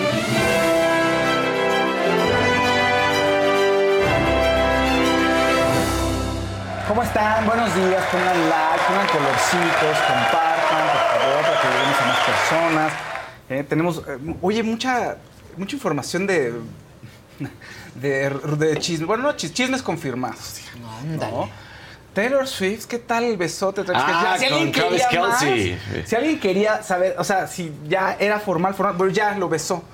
Corrió con él, eh, estaba en Argentina Taylor Swift, termina el concierto y se ve que va corriendo a ver a su Travis y toma la besote, por favor, pongan el video. Se ve muy bonito, escena, como de película. Mira. Ay, papá. Vámonos. Vámonos, mira. Qué rico. Eso. Pues sí, qué rico. Ahí está, Ese míralo. sí es un beso Se en la boca. la anaconda. Sí. No como peso, eh, peso pluma. Eh, peso pluma, Eh, que peso se te hacen para atrás ahí en el concierto. No, mira. De frente. Y hay un video también donde Travis Kelce está coreando las. Está, está muy emocionado en el concierto. Oye, ¿qué pasó? ¿Qué soy yo? Qué raro. Oye, pon el otro video de, de Travis, este, Taylor Swift con Travis Kelce, donde él está ahí en el, disfrutando el concierto de Taylor Swift. Mira, está muy bonito. Mira. Está corriendo Taylor Swift. Está todo el mundo gritando Taylor Swift. Y él, míralo, está feliz. Mira. Él, enamorado. Le dieron su palquito. Imagínate lo impactado que ha de estar y Claro. lo starstruck que ha de estar y. No, o sea, va. O sea, de que, claro, de cómo está viviendo esto, porque es famoso por ser jugador, pero con Pero no, Taylor Swift no, otro ni, nivel. ni siquiera en las ligas menores de Taylor Exacto. Swift. No, o sea, no, no, es otro nivel. Taylor lo llevó a. A otro nivel, definitivamente. que nunca hubiera imaginado él así. No, no, definitivamente no lo hubiera imaginado. Qué bueno, pero está jugando mejor, ¿no? Gracias a eso. La verdad es que, pues, mira, como tight end es de los mejores. O sea, de hecho, para O sea, muchos si es, es el bueno, de mejor. todos modos hablarías de él tú. Sí, o sea, sí es, sí es, eh, para muchos es el mejor en su posición, hoy en día, ¿no? De, no es el mejor de la historia, pero sí es uno de los mejores en su posición. El otro que está en la conversión es el de San Francisco, George Kittle. Dicen que ahí está entre el 1 y el 2 y decidan. Pero además él ya fue campeón de Super Bowl. O sea, sí es muy bueno. Pero ni aún así está en la conversación de la cual es parte eh, Taylor Swift, ¿no? De, en cuanto a fama. Sí, O sea, nada, na- que, nada que ver. Entonces, o sea, lo está disfrutando y qué bueno, y está muy enamorado, se ve. Y ya que platiqué de Peso Pluma, bueno, pues Peso Pluma llena el Foro Sol, pero lo- aquí lo interesante es que todos los medios decían que no estaban vendiendo boletos. Y pues al final estuvo lleno. Todavía el milenio dice, ah, eh, Peso Pluma se regocija, algo así, dicen, de que llenó el Foro Sol con baja venta de boletos. Todavía le ponen ahí los No, otros bien bueno, mala onda. pues, ¿cómo Le dieron baja su- venta de boletos? le dieron su raspona y a Peso Pluma. Pero bueno, el punto es que para Peso Pluma, él llena el Foro Sol y está muy contento. Y los medios todos somos unos amarillistas porque estábamos diciendo que no vendía Pues ningún boleto. lleno sí se vio. Pues sí, entonces. Pues sí. El baile de Peso Pluma, por favor, reclamándole a los Solo medios. que Ve qué padre outfit. A todos los pinches medios amarillistas que criticaron y que dijeron que no vendíamos ni un pinche boleto. Aquí está su completo.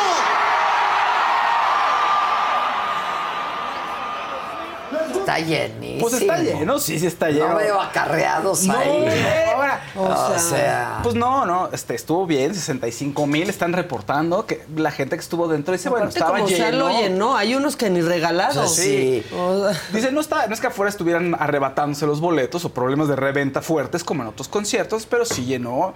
Y es un artista Pues la importante. gente fue y compró su boleto. Sí, Sí. es un artista importante. Es Peso Pluma, le está yendo muy bien. El concierto, pues, fabuloso. tiene Dicen que- 20, 21 años. 21 años. 21 es fabuloso en vivo lo que están diciendo. Se aventó dos horas y cuarto. Está empezando y consiguió llenar ese tiempo de dos horas y cuarto. No es, otros tocan hora y media, ¿eh? Y años de carrera. Este dos horas y cuarto es un muy buen tiempo. Tuvo invitados, obviamente. Este estuvo Arcángel, Gabito Ballesteros, Natanael Cano, que es el abuelito de los corridos. Tomás el primero que les abrió brecha a todos. Entonces, bueno, pues ahora sí que felicidades a Peso Pluma.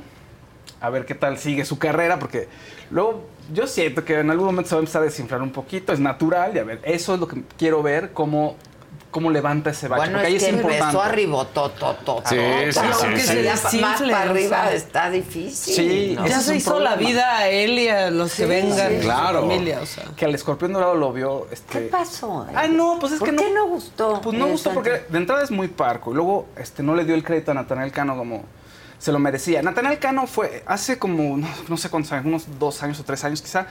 eh, Natanael Cano dio de qué hablar cantando sus corridos tumbados y era como un nuevo movimiento y el más popular era Natanael Cano. Entonces todo el mundo decía, ¿qué es esa porquería? No sé qué, bla, bla, bla. Pero fue el primero, fue el que abrió camino a todos. Y en la entrevista Peso Pluma no lo tomó como una gran inspiración, como supuestamente todo el mundo cree que debe de haber sido para, para Peso Pluma. Entonces era una de las críticas. Y es una entrevista en donde pues, es muy par con Natanael Cano, tampoco es que sea de mucho carisma ahí en la entrevista, pero con Escorpión Dorado le Peso dice- Peso Peso Pluma. Peso Pluma, Peso Pluma. sí, Peso Pluma. Pero ahí con el escorpión le dice, se lo encuentra, Peso Pluma, al escorpión dorado, eh, no, por ahí le dice, oye, yo te veo, tú no me conoces, pero en un año vas a saber quién soy. Y el escorpión así, ay, órale. Y le dice, no, pues no fue un año, compadre, fueron meses y ya estabas en primer lugar en todos lados.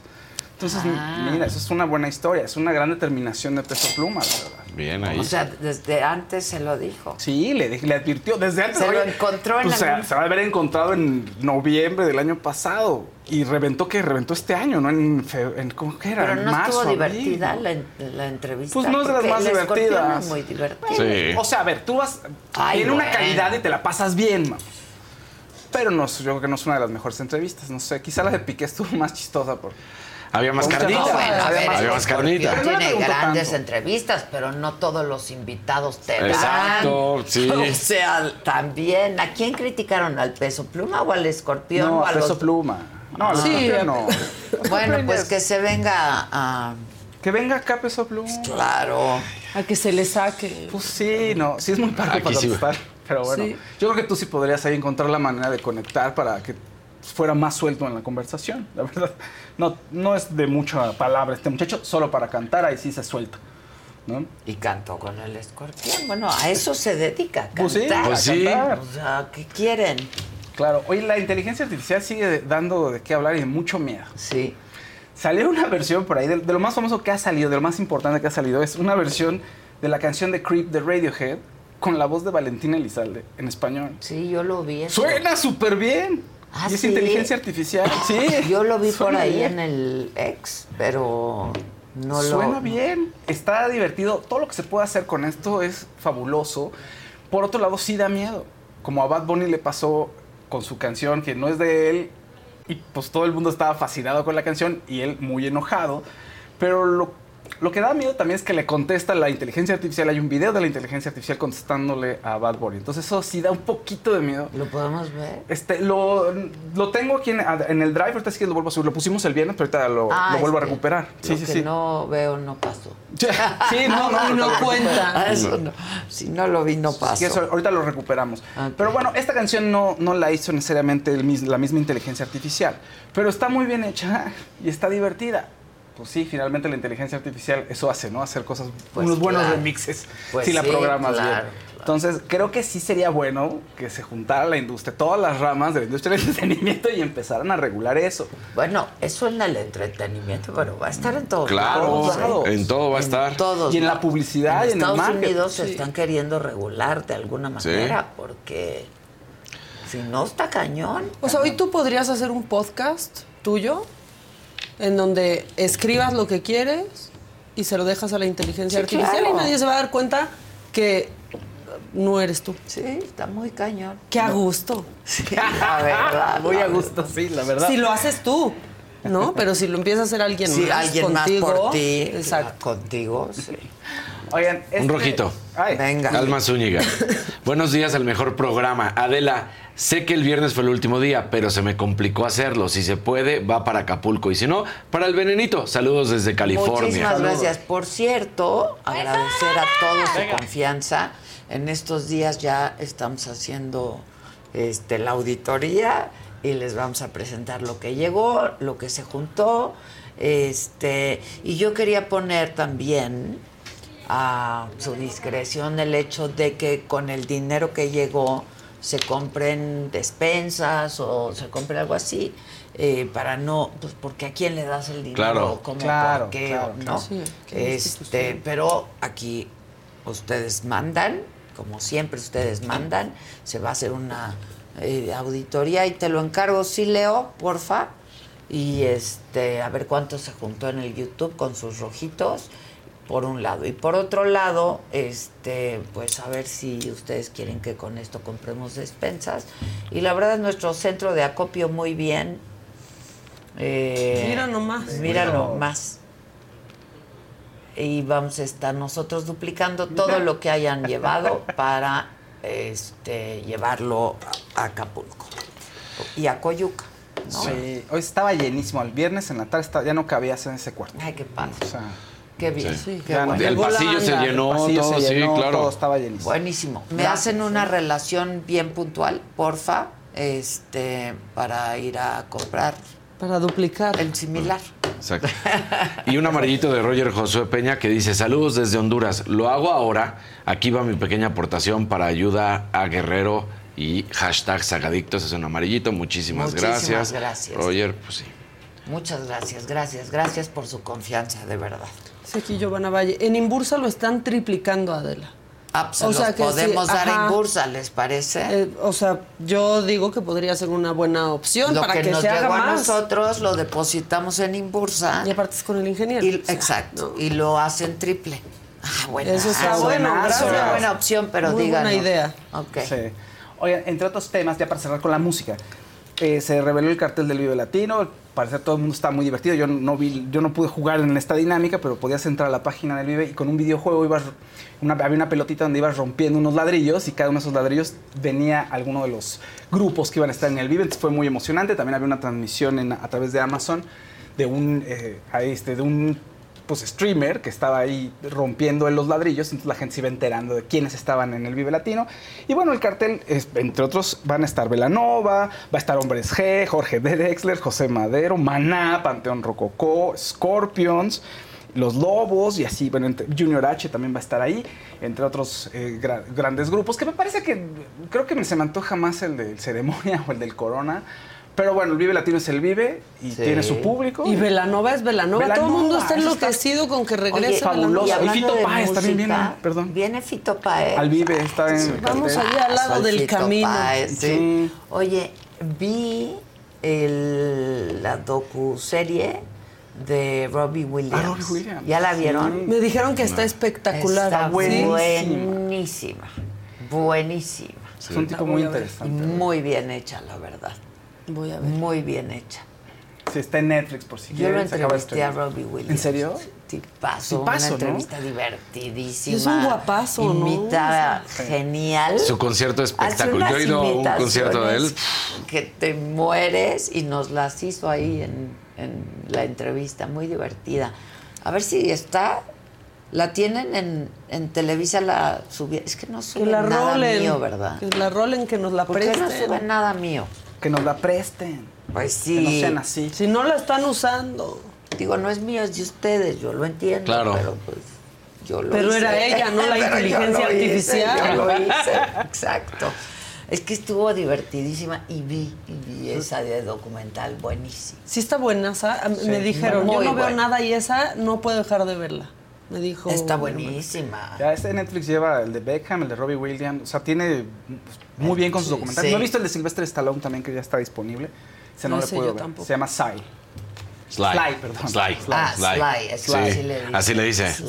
Sus compas. La de, el- la de Arnold está buena también, ¿eh? El- la A ver si el joven La- Torruco sí. nos consigue una entrevista con Sly, que también lo buen- entrevisté ya, pero estaría buenísimo. Bien, ¿no?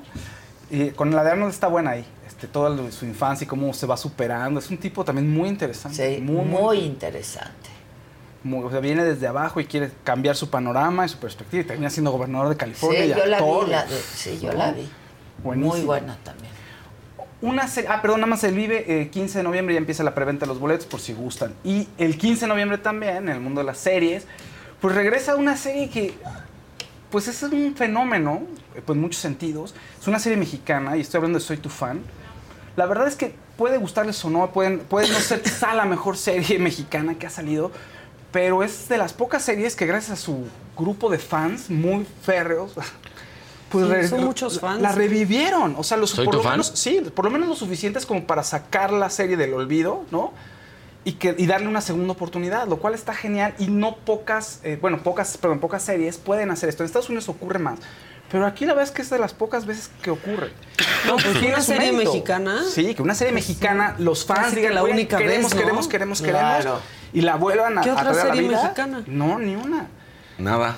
¿no? Entonces, pues, eso es un gran mérito. Yo no, no es de mis favoritos, pero es un gran mérito. La verdad es que hace historia con esto. La serie se estrena este 15 de noviembre a través, me parece que solo a través de Star Plus, sí. es a ¿Cómo se Plus. llama? Soy tu, Soy tu fan. fan. La fiesta continúa. Con Ana Claudia Talancón. Con Arcadia Tanancón y con Martín Altomaro. Y son ocho episodios de Chespi. 30 minutos. Y Liliana estuvo con parte del elenco, estuvo platicando cómo iban a vivir los personajes, eh, el amor en esta nueva etapa, que estuvo con Joana Murillo y Martín Altomaro. Entonces vamos a ver qué le contestaron a Lili.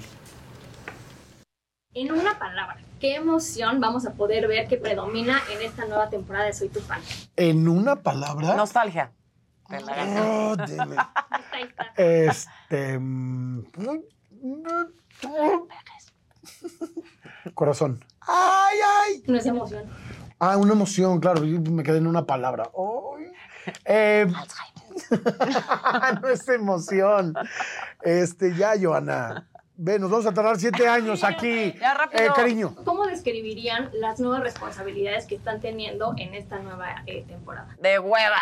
No, no, yo no. No, no es cierto. Este, pues creo que es lo que corresponde a la edad que están Sí. viviendo estos personajes y que son como estas preguntas que si no te las hiciste te van a alcanzar y te las vas a tener que hacer Sí, de están, todas formas. están en un proceso de re- reencaminarse a los 40, como puede ser a los 30, y encontrando nuevas eh, vicisitudes o dificultades. ¿La madurez es aburrida o no?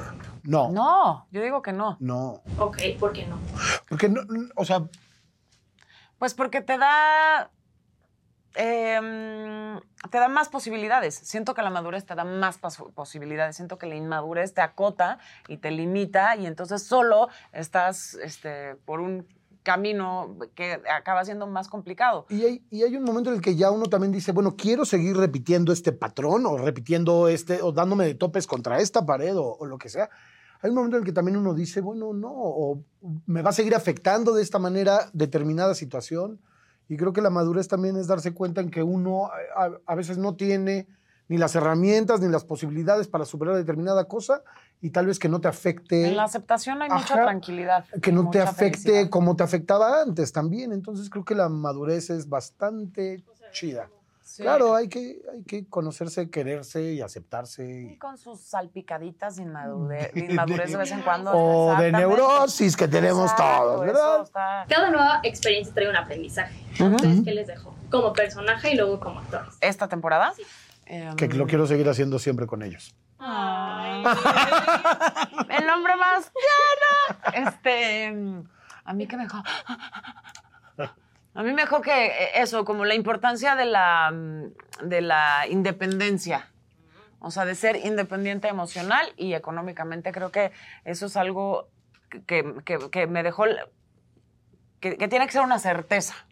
Ya lo sabía, pero esto fue como la reafirmación. Ajá, me lo confirmó. Bueno, pues ahí está, ahí está la entrevista. Pues aquí en el Ay, chat sí, todo el es- mundo está diciendo, ¿eh? ¿Qué dicen que Qué está? emoción, soy tu fan, Sí, que qué buena serie. Un grupo de fans muy Este, férreos ahí, muy, una base de fans importante. Y- lo cual da gusto y sí hace historia la serie. Insisto, podrías pensar o decir que no es la mejor, pero hizo historia. Y Es pa- aparte para el 11. Ándale. Exacto. O sea, Canal no 11. Es la tercera, Canal 11. la Es tercera. la tercera temporada. exacto, y es un es de esta cama, de este momento Hay en el que queremos hacer verdecitos. series mexicanas y Canal 11 es quien saca esta serie Eso está padre. Está Eso buenísimo. está ¿Y va- padre. ¿Todavía es por Canal 11? No, no, Star Plus. Ya, está, ya subió. Así. Ya, Sí. ya, ya, ya, ya, ya, ya cambió de categoría. Pero está padre que haya Sí. empezado así. Que Una propuesta exactamente muy importante en su momento para empezar a, a entrar al mundo de las series y romper con este legado solo de telenovela. Lo triste es que el Canal 11 ya no esté produciendo nada de eso No. y nada más pura publicidad al gobierno. Pues sí. Triste, porque el Muy Canal triste. 11 Sí. hacía muy buenas cosas, Muy la buenas verdad. Sí, en esa época hizo Soy tu fan, que le iba súper bien, y había otra serie de unas mujeres que se dedicaban a bienes raíces, que era Sí, XY, que era buenísima. X- no, espera, la XY no es la de los periodistas y además otra sobre Otra, con sí, esta le iba ¿Cómo se llaman bien. estas? Ay, esta, se me olvidaron las Mónica, actrices. eh, Ahorita te digo. Gaby de la Garza. Gaby de la Garza. Le iba súper bien. Sí, de bien- que vendían bienes raíces. Son Sí. esas tres series de, de ese momento que eran- fue importante para la televisión también, ¿no? Bueno, pues el viernes también. Tres verdecitos. Ah. Alma Zúñiga, un nuevo miembro. Luego tenemos también un nuevo Bienvenida, miembro. Alma. Es Erika Peralta que dice We love Travis. Kelsey con o sin Taylor, love Kansas City Chiefs. Ahí Ah, está, muy bien. ¿ves? Ahí está. tiene sus fans. Yo les decía. Y hay otro verdecito que es de información en el cual nos comenta Arnulfo Santiago Parra, algo que ya ibas a comentar tú, Ade, que No, encontraron terrible, terrible. muerto a Ociel Baena. Baena. Baena, ¿no? Que, pues es difícil no pensar en que se trató de un crimen de odio, ¿no? Sí, claro. A él y a su pareja. Y a él y a su pareja. Un azulito de Alejandro del Cueto. ¿Se necesitan láminas para techos? Pues sí, los problemas que están viendo. Otro verdecito de Brenda Peralta. Gracias por ser y existir. Ay, muchas gracias. Muchas gracias. Oye, bueno, eh, hubo también Faustas del Fausto el viernes y estuvo con nosotros Débora la Grande, porque resulta que es fan de lo esotérico y su papá era un un buscador incansable de los misterios del universo. No me digas. Entonces, sí, le invitamos al programa, estaba muy contenta. Este, fue a ver a André en realidad, no tanto por nosotros, pero no estaba André, se decepcionó, pero ¿Por qué igual no estaba André? se la pasó Estaba, eh, Estaba en- estábamos aquí editando Macabrón. Ah, sí, ¿y ahorita dónde sí, está André? En otros menesteres. Está editando allá. Allá afuera. ¿Sigue editando? Pero ya no Macabrón, ya no. ¿Qué editas, André? ¿Que ¿En qué andas, André? Los cortes del programa. Entonces, bueno, pues ahí unos destacados de lo que ocurrió el, vier- el viernes con Débora la Grande. ¿Sabes qué? Me encanta. Desde muy pequeño en casa, mi papá es- era muy fan. Era muy fan de ese tipo de cosas, a grado de que les voy a contar varias cosas medio truculentas. mi Ay, papá le gusta. encantaba la parte de la oración.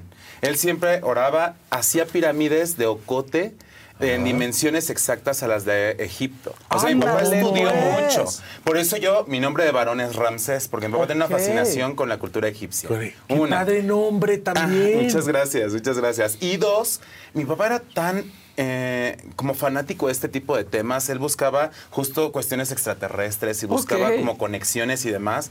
Y al grado de que un día, por ejemplo, cuando eran vacaciones, nos puso a mi hermana y a mí, yo tenía como ocho años, un disco de psicofonías. Ah, yo te voy a decir una cosa. No es que te hayan hecho alguna brujería, te quedaste con toda la basura de esa relación. Oh. Entonces, por eso tu mundo está de cabeza. Ándale. En ese sentido. Porque, porque te quedaste con toda la mugre.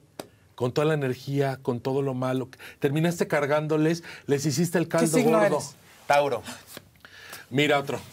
¿También eres Tauro? Con permiso. Yo estaba muy a gusto en este programa. Cargamos, sí, cargamos, Nos cargamos encanta. cosas, nos encanta. Te, nos te encanta quedaste con todo y por eso tu mundo en ese sentido está de cabeza, no está alineado energéticamente en el amor. ¿Por qué me volvieron a poner a Ferca? Me la ponen cada ocho días a Ferca, se va a quemar este caldero. ¿Por No qué me la yo. echan? Bueno, pues ahí está, pueden revivir este momento que está muy contenta Débora. Platicamos, le tiramos carta a Débora, le tiramos carta a más, a, a más personas. No tantos personajes, porque Débora sí es- le tiramos mucha carta a Débora, pero estuvo bueno y la verdad que, pues véanlo. La serie se llamaba, la que decía Maca, Bienes Raíces con Fabiana Perzaval y Gabriel de la Garza. Y XY era la Y, otra, donde estuvo ajá. Barreto, que vino aquí con nosotros, Es que era buenísima. de los de periodistas que estaban haciendo una revista. Y ahí cómo luchan los intereses de los dueños de la revista Sí, sí, con sí. los temas políticos. Eran esas Bueno, tres series que les fue súper bien. Súper bien. Sí, entonces bueno, pues ahí están. Muy bien. Descanso. El que sigue, por favor. ¿Hay colorcitos? Hay un color, un amarillito nada más, que es de todos los demás, ya los dijimos. Francisco Villagómez Turégano es un sticker con un zorrito diciendo good luck. Gracias. Venga. Vámonos. Que sigue.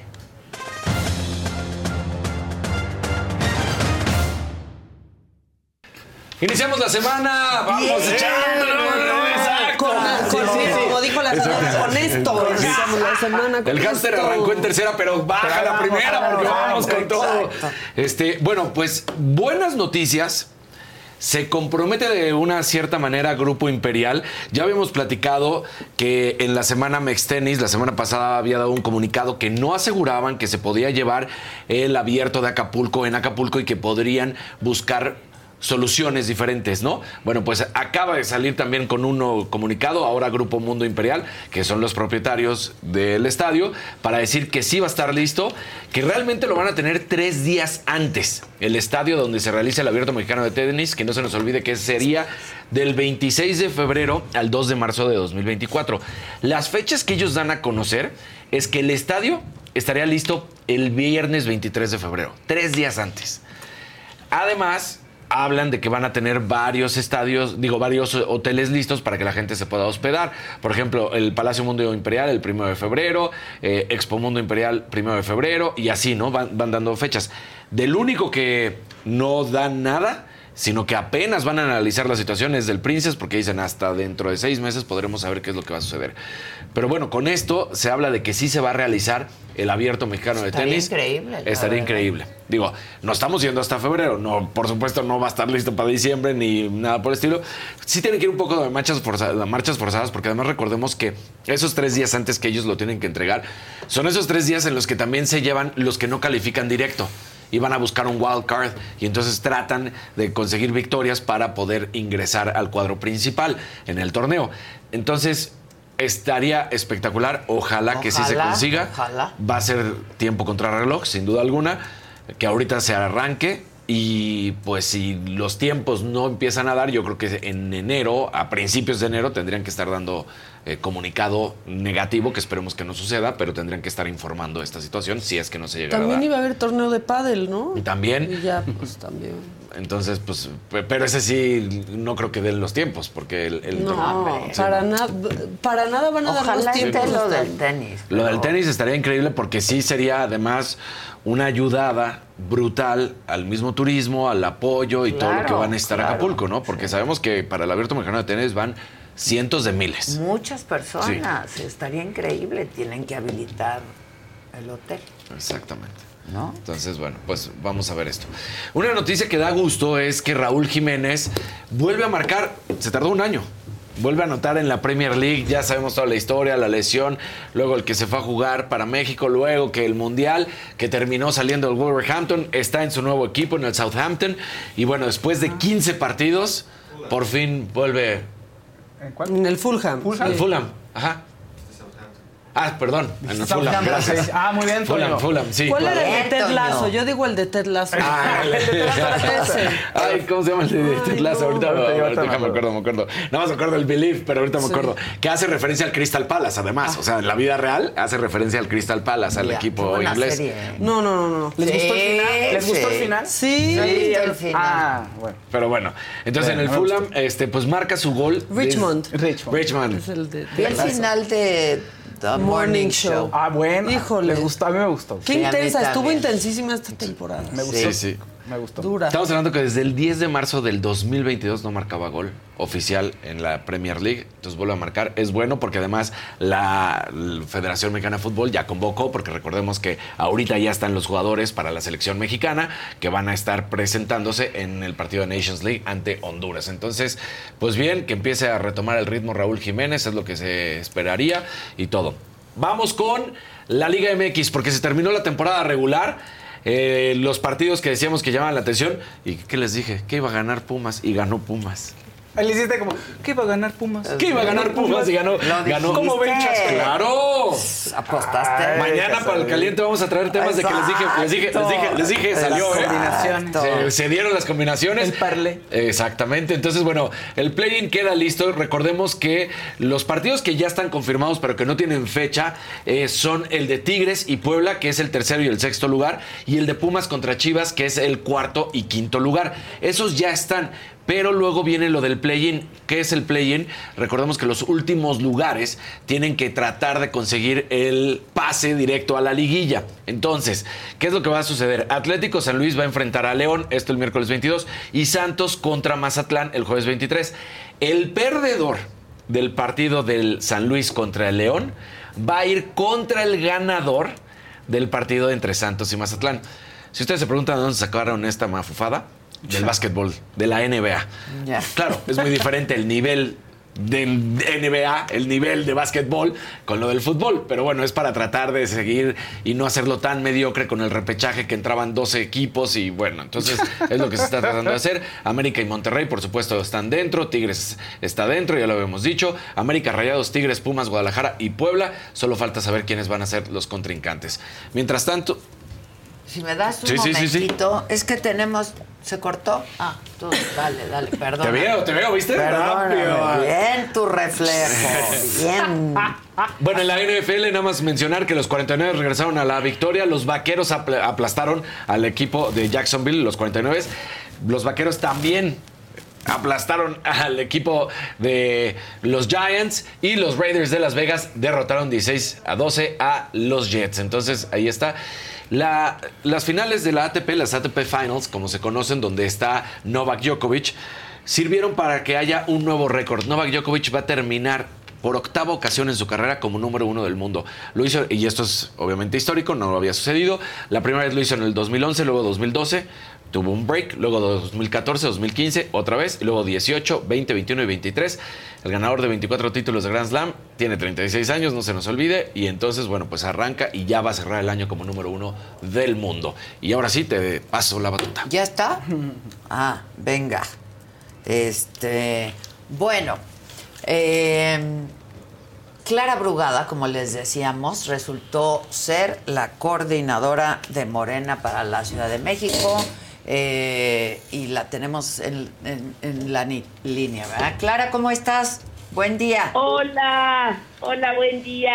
Pues Adela. felicidades antes que nada, ¿no? Ya. Ahí estás. Ya lista y preparada. Te para lo decía que, felicidades antes que nada. Sí, sí, sí. Oye, ¿cómo, cómo lees los resultados? Eh, resulta ser, sí, la mujer más competitiva para las nueve gubernaturas que se van a disputar, 14 puntos abajo de Omar García Harfuch. ¿Cómo lees? Porque ahora viene lo bueno, claro. sí, claro que sí. Bueno, mira, yo primeramente parto de un reconocimiento a, la, a a Mariana Boy, mi compañera, Omar García Harfuch, a um, Hugo López Gatel, a Miguel Torruco, en este proceso tan importante que acabamos de cerrar y yo lo, les hago un gran reconocimiento. Eh, pienso que efectivamente eh, tenemos eh, eh, dos criterios, tanto encuestas como criterio de género. En la encuesta, pues obviamente que, que eh, es una encuesta que se hace eh, a finales de octubre y después se dan los resultados hasta el 10 de noviembre. Entonces, la fotografía de lo que acontecía en esa semana, pues es lo que evidentemente sacó la encuesta. Y después tuvimos un gran crecimiento de mi parte que ya no se vio reflejado en la encuesta. Ya. Pero esto quiero yo, bueno, y no solo porque yo lo medí, sino hubo otras mediciones públicas que se hicieron de ese gran crecimiento que tuvimos. Pero aquí lo importante es también eh, eh, respetar lo que Morena definió, respetar las el método de encuestas que desde que construimos Morena definimos que era el método, así que yo lo respeto y, y adelante, ¿no? Efectivamente me coloca a mí como la mujer más competitiva a nivel nacional, la más conocida a nivel nacional y lo importante también, Adela, es que en, en los careos de todas las encuestas pues nos ponen empatados para para lo que viene, que es lo más importante. Empatados a, a- a los compañeros que participaron Sí. y por supuesto por arriba de los de los del frente opositor. Entiendo. Ahora, este, cuéntame, ¿cómo? Tú estuviste ahí todo el tiempo, ¿no? Entiendo que estaban Sí, todos y bueno, fue largo el día, Bueno. larga la madrugada. Bueno, fíjate que nos citaron a las 5 de la tarde, pero cada hora nos posponían y nos posponían la hora porque el método de procesar los resultados con los aspirantes de cada estado se llevó alrededor de dos horas porque primero en privado se exponía y después se hacía en público y pues llevaba alrededor de dos horas. Entonces, pues no, imagínate, a las 5 de la tarde no, no, no, no. Entonces fue ya muy noche, muy, muy noche, y ahí estuvimos en esta espera y ya después tuvimos la oportunidad de, de bueno, la ciudad fue la, el la última entidad. Sí. Entonces sí fuimos los últimos de los últimos, pero seremos los primeros. Pero, oye, Clara, pero hablaron con ustedes antes en privado. El método fue así. Se habla con los o cada uno por separado? hablaron con nosotros y nos expusieron las encuestas y ya después, como nosotros fuimos los últimos de, de la ronda de, to- de los nueve de las nueve entidades, entonces bueno, por fin hablaron, nos fuimos a hacer la, la información pública de los datos, tuvimos una intervención, allí sacaron el hombre más posicionado y la mujer más posicionada. Servidora dimos pues unas palabras.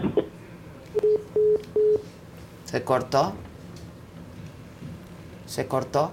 A ver si podemos, podemos retomar. Bueno, Clara Brugada, quien resultó ser la coordinadora de Morena aquí en la Ciudad de México, eh, las encuestas la ponían y así la hicieron pública, eh, 14 puntos abajo de Omar García Harfush, eh, pero resultó ser la mujer más competitiva de las participantes a nivel nacional y es por ello que eh, ella queda por género también, ¿no? Yo creo que va a ser buen trabajo, hizo un buen trabajo en Iztapalapa, creo que ahí está reconocida por la gente que vive ahí sobre todo, ¿no? Porque quién más puede saber que la gente que vive ahí si hubo o no cambios para positivo. Entonces, ¿ya está? ¿Ya está? Se nos cortó, Clara.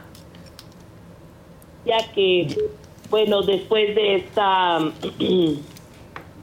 presentación pública, sí, eh, el partido tenía que definir quiénes quedaban eh, eh, por género con este criterio de quién de las mujeres tenían la mayor preferencia electoral. Oye. Y entonces ya nos, ya nos juntaron otra vez a todos y ya nos informaron ya el resultado definitivo. Ya, oye, este, Clara, cuando se, se- hablan con ustedes en privado, ¿fue uno por uno o, por ejemplo, tú y Omar al mismo tiempo? Juntos, juntos, juntos todos, los cinco aspirantes de la ciudad, Ya. con las dirigencias de los partidos. Ya, ¿cómo reaccionó Omar, por ejemplo? Bien, yo quiero hacer un reconocimiento al compañero Omar García Harfuch, porque siempre tuvo una actitud de respeto a lo que se definió en Morena. O sea, nunca hubo un tema mayor, sino al contrario, eh, respaldo. Oye, este, ¿y hablaste ya con el presidente? ¿Hablaste con Claudia? Cuéntanos. No, justo ahorita voy en camino a una reunión donde vamos a estar los eh, cinco participantes.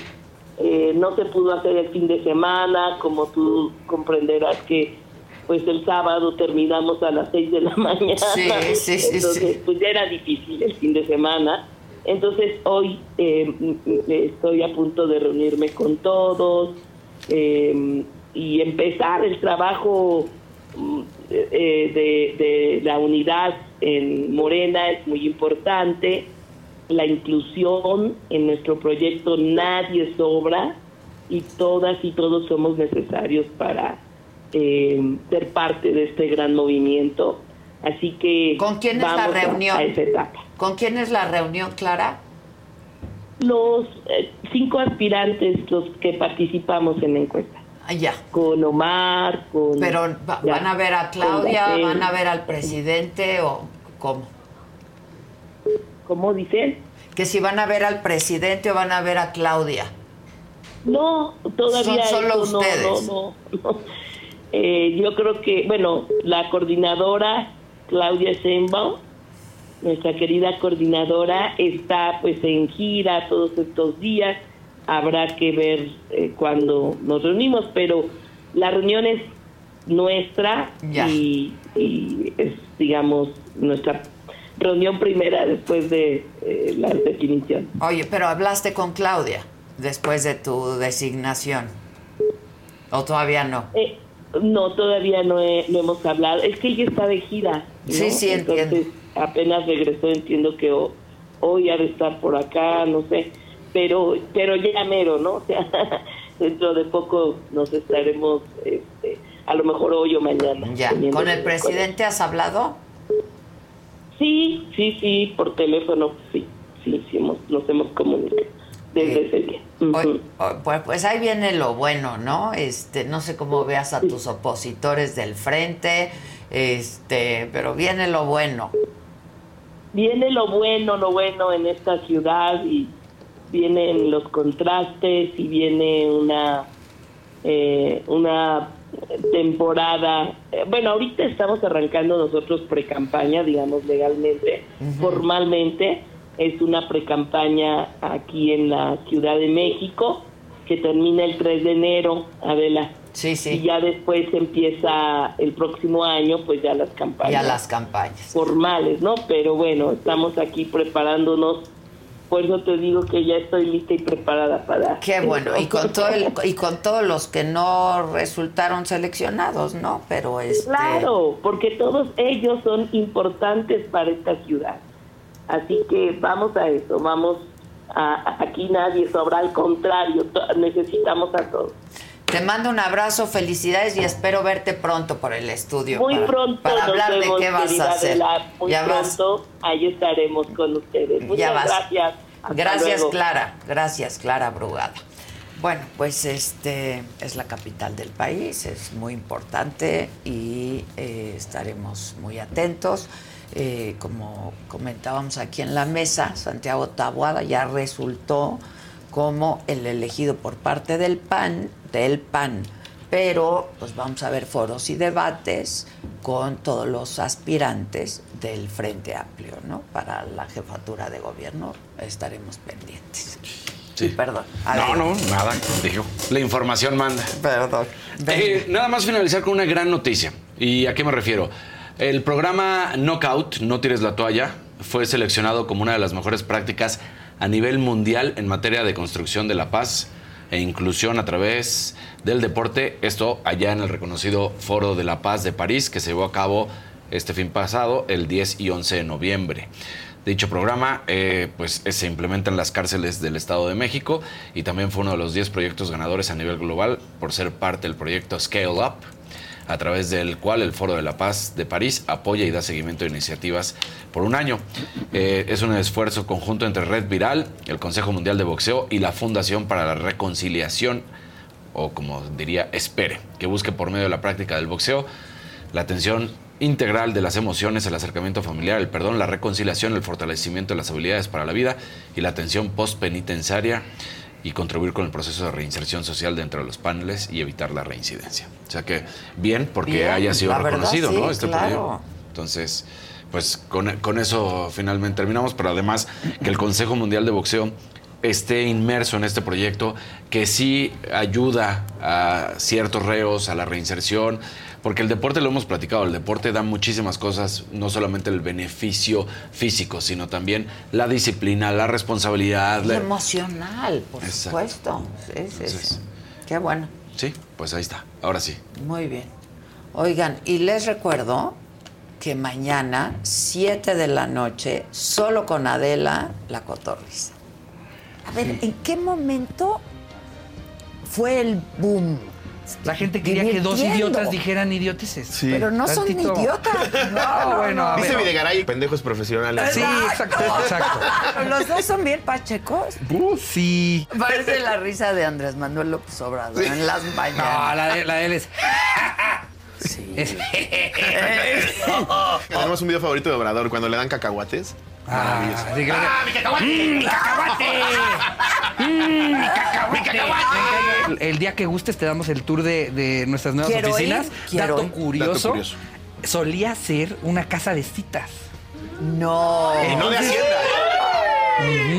No me digas. Sí, y tiene unos- Facundo que continuemos el negocio. No está feo que salga David a hablar mal de su mentor. Dijo que era Pero, su papá. bueno, Bueno, pues ¿qué va, que qué va a salir un periódico diciendo va a un programa y habla bien de, De otra José, persona? no vende, no vende, Necesitan no ahí vende, el, el- claro. me Claro. salí de la sombra de ese cabrón. ¿no? Claro. Así lo citaron. Sí, como, sí, no, a sí, ver, sí, Corta tantito dos pesos de contexto.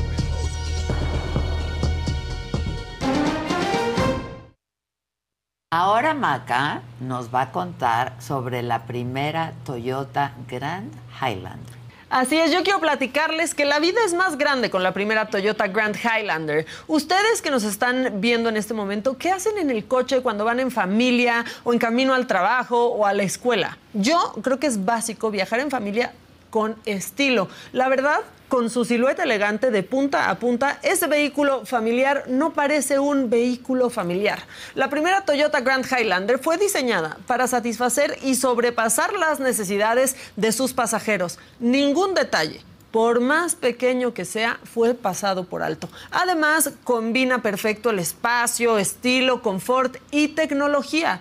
Por eso, la primera Grand Highlander cumple sus promesas y más. Descubre más en toyota.com, diagonal español, diagonal Grand Highlander.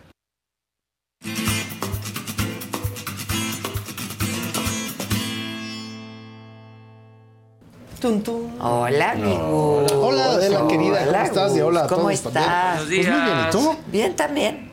El programa de La Cotorrisa es nuevo, lo acabamos de hacer, pasa mañana a las 7 de la noche. Ya he platicado con ellos antes, pero están de verdad muy divertidos. ¿eh? Sí, yo, yo me doy cuenta y de. qué buenos son esos cuates. Yo me doy cuenta de chistosos. tiempos por los muebles. Sí, claro, la O sea, escenografía. es Este mueble es este mueble. Está no, es padre otro. esa, ¿no? Esa era allá enfrente, es- es- es- ya sé dónde son por eso. Exacto, Ajá. Es tu li- su línea. Ajá. Sí. Sí, no, bueno, ahora es tu está línea. padre, ¿no? Sí, Adela Micha. Casa de las Lomas, acuérdense, mi línea de muebles con Casa de las Lomas. Pues mira, parece que nos pusimos de acuerdo precisamente por el saco que traes. Y es que resulta que ahorita lo que estamos haciendo es que estamos viendo tendencias para el año 2024. ¿Colores? Eh, Pues eh, tendencias de color, pero también tendencias de material. Y particularmente una tendencia que estamos viendo que viene mucho en el 2024 es ni nada más ni nada menos que la tendencia primal. Y esto de primal, sorprendentemente, pues tiene que ver con un regreso a toda una serie de cosas que ya habían pasado en el pasado. Cayó un... Un amarillito. Sí. Órale, te corto, ¿no? Eh, pues, Tenemos que esperar, Yo- pero pues yo ya, solito ya. Sí, siempre Mónica. esperamos al Esperamos final. al final de la sección. No- Mónica Gutiérrez, hola, hola. El día viernes mandé mi cooperación a Acapulco en el video del viernes. Lo mandé antes de las 5, espero que lo puedan tomar. Saludos y besos. Claro que sí. recuperando No, todo. No te preocupes, todo está fiscalizado, Todo, contabilizado y ya estará. Muy auditado está Sí, este sí, sí, nada de que. Qué bueno. Audita te lo damos. Audita. Ah. Audita, te lo damos. Audita te lo damos. Ah, bueno, pues te decía que hay una tendencia que es esto de la tendencia primal. A ver si me pueden soltar la imagen. Y Ah, ahí están ni nada menos ni nada más que Justin Bieber y esta muchacha a la que nadie conoce que es Hailey Bieber. Eso según yo, pero todo el Ah. mundo la conoce, No, nada más sí, creo sí. que nadie la conoce, ¿sabes? Este, resulta que ahí ¿eh? está ah, muy bien Adela, bien por ti. Es la hija de Alex Baldwin. Ajá, es la hija de Alex Baldwin. No, su sobrina, ¿Su, ¿no? so- Su su sobrina? ¿Su sobrina? No sé.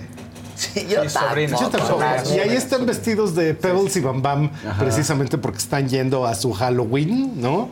Pero independientemente de eso, resulta que hay otra serie de manifestaciones. Siguiente, por favor.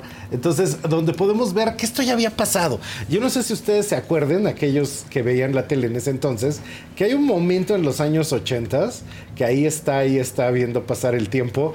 Y de repente Verónica Castro, Manuela Torres y todas ellas salían El como con una onda picapiedra, literal picapiedra, porque mira, ahí está Manuela Torres de los picapiedra. Sí. Entonces de repente parecía que de la manera más pleistoceno, cenozoico y mesozoico agarraban pedazos de cosas y se vestían de este modo. sí. Entonces eso estuvo pasando de una manera muy fuerte en los ochentas. Hay por ejemplo Olga Briskin que luego se traía su vestuario de Las Vegas, compraba el que dejaban allá y lo ponía aquí al mero mero continental al principio de la tendencia. Y pues todo esto que ya pasó en ese entonces, pues ahora se está repitiendo. Entonces, siguiente, por favor. Entonces, lo que estamos viendo es que precisamente esta tendencia prima- primal, primal porque es así como lo original, lo primitivo, lo que nos lleva a ese mundo del pasado. Acaban de hacer eso que se ve ahí, este, la carne de mamut. Resulta que clonaron un mamut y van a hacer hamburguesas con su carne. Entonces, lo que vas a probar ahí es una carne que tiene 250 mil años, haz de cuenta. Ándale. Este, los huevos de mil años, que seguramente te habrán tocado por ahí, que son estos huevos negros que se dejan pues este, a pasarse durante más de 100 días. Entonces se llaman los huevos mil tocó años. eso. Ah, mira, es muy de la comida china. Y ahí está Jared Leto con esta piel colgando de los brazos. Kylie padrísimo. Jenner también, este, estas ropas como súper gastadas, como casi casi fosilizadas. Y ese sofá que a No, mí ese me sofá, encanta. qué ansias. No, a mí me fascina ese sofá que se le ven sus Súper. huesos y su carne. Entonces, pues evidentemente, como son los sofás por dentro, pues tienen su esqueleto de Claro, sofá, ¿no? claro. Ahora, esto te digo que vienes de la tendencia porque traes la chamarra de piel en un tono color carne. Y ahí lo que estamos viendo son distintas marcas donde lo que se ve es que. Mira, esto Cavalli del desde corte- siempre, ¿eh? Sí, Cavalli siempre son como pedazos de pieles mal armados, Siempre, sin siempre. rematar. Verónica con- Castro, que la sacaste ahorita, siempre usó Cavalli. Cavalli. Ahora, me imagino que la gran diferencia de lo que estabas platicando de los ochentas con esto que estamos viendo es que en ese momento sí eran minks, sí eran pieles y en esta ocasión por el presente que se vive no tanto, ¿o sí? Pues no tanto, porque ya ves que muchas marcas están reculando, pero hay una cosa que es fundamental, que es el uso de la piel. Y esto del uso de la piel, por supuesto, los puristas ahorita ya se indignaron, pero y me van a cancelar. pero resulta que pues se siguen matando millones de animales diario para consumo de carne. Y cada uno de esos animales trae su piel. Entonces, si no los usas, esa piel se va a la basura. Esto es Burberry. Entonces, eso que estás viendo, esta, padrísimo. esta que se le Pa'l ve el pelo invierno, por dentro, ah, está padrísimo esa. Siguiente, por favor. Y de hecho, en las pasarelas hemos visto que, por Uf, ejemplo, ¿esa qué Coach, este es Coach, está lanzando este saco. nunca me gusta Coach, No, pero, pero está padre. Porque no dice coach por ningún lado, pero eso Sí. está Lo dice padrísimo. por dentro en la etiqueta. Pero sí está muy padre. tipo este. Está padrísimo. Sí, es exactamente la onda, ¿no? Entonces, esto que se vea como tan Híjole. gastado, como casi Está casi que del viejo padrísimo. este, wow. Y esto es este Alaya. Entonces, esto es curioso porque después de que murió Alaya, pues hay como mucha énfasis en su propia marca, ahora ya llevada por otros, ¿no? Ajá, Y está apareciendo en todo tipo de pasarela, como en la que sigue, que de hecho ahí está en Dolce Gabbana. Entonces hay también la misma propuesta como de las pieles y los furs, etcétera. Celine, en la que sigue. Entonces ahí mira el volumen gigante. Ese luego luego se le ve. A mí no me engañan, eso es peluche. Sí, eso es peluche. Peluche, se le ve el peluchazo. no, De hecho, es un claro golden que doodle. Ah, Sí, sí, así, cañón. Eso es peluchazo. Eso es este animal poliéster. Y esto, por ejemplo, ella es la influencer, es Valentina Cenere. No, y algunas celebridades que andan trayendo este tipo de tendencias. Mira el pantalón, Adela. Sí, Imagínate sí, tú sí. en el pantalón. Pero no me Entonces, han dicho este- esa es- marca de esto que esta es, es la que trae la, la celebrity. Ahorita de la oficina nos mandan qué marcas Pero lo mismo que trae ella, mira, aquí está Megan Thee Stallion en la que sigue. Entonces, en la que sigue ve nomás ese corcelete. Y entonces también el pantalón, cómo está en este tratamiento de las pieles. Y algo que es muy interesante es que efectivamente es como una tendencia prehistórica, pleistocena, cavernícola, pero a la vez muy sexy y muy así de la Venus de las pieles, etcétera. Y en esta penúltima, esta es otra influencer, Emilia Mernes. Entonces ahí también colgándole las pieles, particularmente sexy. Mira los jeans con este gastado. Y el último es una marca que se llama The Ático, Ah, aquí sí, con el pantalón cargo, que está haciendo verdadero furor en esta Yo lo temporada. tengo, ese pantalón, pero en otros colores. Pero esos colores que vienen están increíbles. Sí, está increíble. Y algo que me sorprende mucho es que todo esto de los desgastados, entonces mira ahí por ejemplo cómo está el- los tonos gastados, etcétera, están apareciendo en las chamarras, están apareciendo en las mezclillas, pero de una manera sorprendente Diesel sacó ropa Diesel interior. está súper hot ahorita. Sí, está vez. cañón. padrísimo. sí. Sacó ropa interior, calzones de hombre, este, bragas, eh, brasieres, Cosas de plástico súper padres. Los calzones están gastados. O sea, se ve como si estuvieran usados. Que es interesante porque siempre usamos jeans gastados y zapatos que se ven gastados, pero nunca calzones. Entonces, ahora sí sus calzones ahora sí están en tendencia, dijo algunas de las personas que están oyendo. ¿no? Bueno, y aquí distintas manifestaciones en el arte, lo que es todo lo que está saliendo en las ferias de arte, en la Feria de Venecia, todas estas cosas. Y mira, otra vez van como hacia ese mundo del redescubrimiento del fósil. Este, el comentario hacia este pequeño pterodáctilo ahí fosilizado o estas superficies, la paleta de color que está en la siguiente lámina. Entonces, esta paleta de color son los tonos Me que están encanta, acompañando eh. a la tendencia primal. Ahí está este restaurante que yo nunca he ido, a lo mejor tú sí, que se El llama La del- Gruta en Ajá. Teotihuacán, no sé Sí, qué tal muy- está. ¿Está muy bueno? rico. No. Sí. Pues está como en una gruta, o sea, eso le da como Está- ese detalle. Es, es enfrente primal. de las, de las pirámides. De las pirámides. Y ahí, sí, rico. Y sorprendentemente esto también llega a todo lo que sería el, pues, la pintura, el maquillaje, la belleza, el pelo, con este tipo de sensaciones y estilos. Mira ese como barro seco en la piel, etcétera, o los detalles en los ojos. Que esto fue bien interesante. A partir de Euforia, pues se transformó todo lo que es el maquillaje. Y de verdad que fueron las que llegó para quedarse. Porque a partir de ese momento todo ha sido radicalmente distinto en maquillaje. Entonces, desde esto que son quitapón, esos dientes particularmente perturbadores, como de colmillitos, pero ahorita se usa mucho, cosas que se pegan en los dientes, Sí. dientitos falsos, etcétera. ¿no? Esos mismos tonos de maquillaje.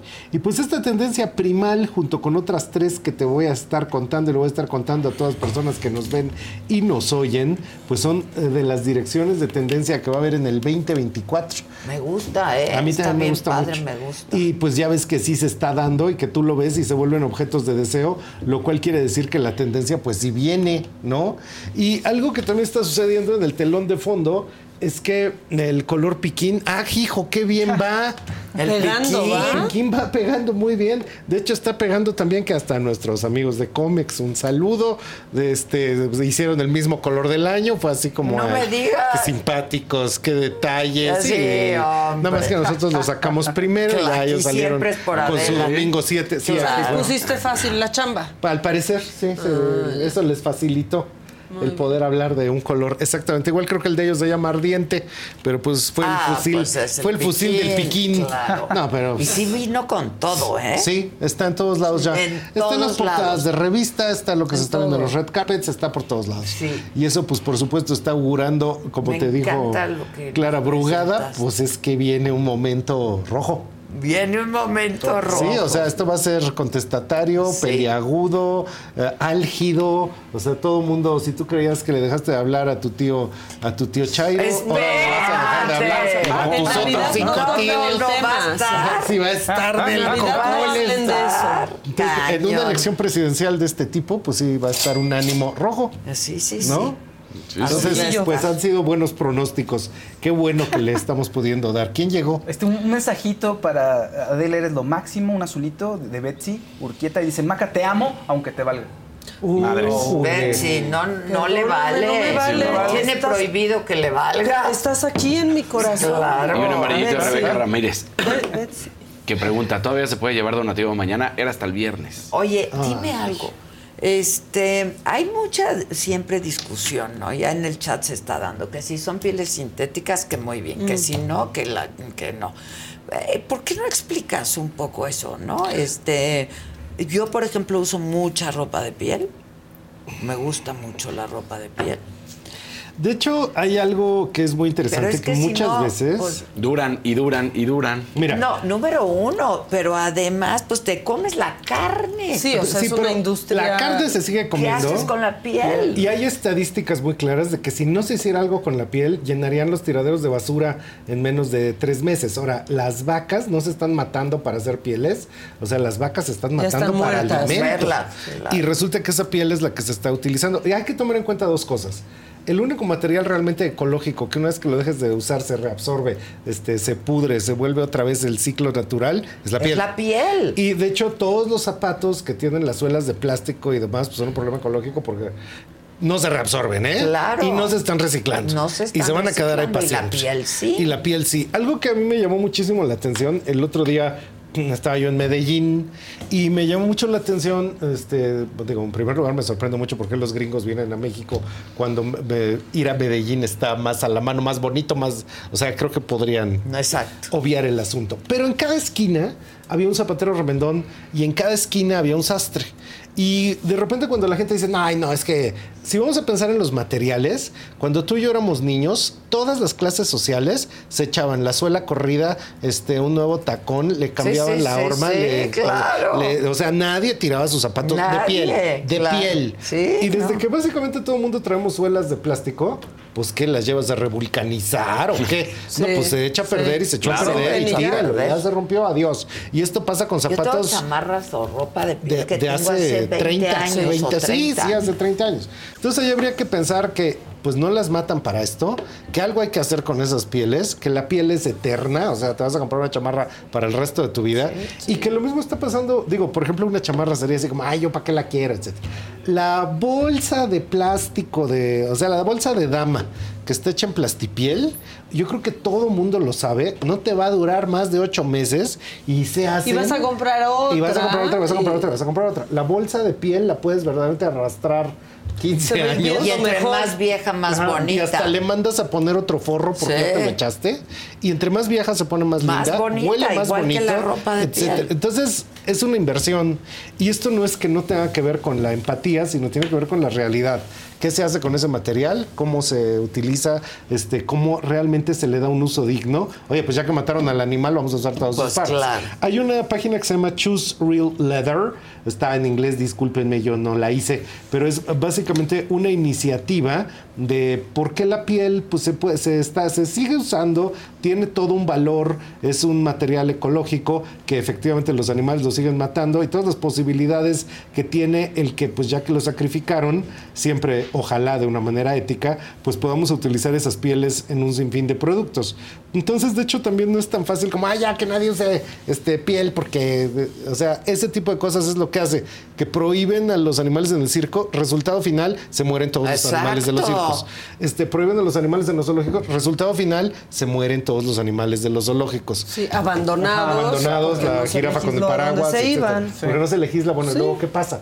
Entonces, muchas veces creo que hay que matizar y ver cuál es el camino de la realidad para poder llegar a algo que sea bueno, que sea ético y que pues de todos modos funcione. Claro, ¿no? Sí, claro.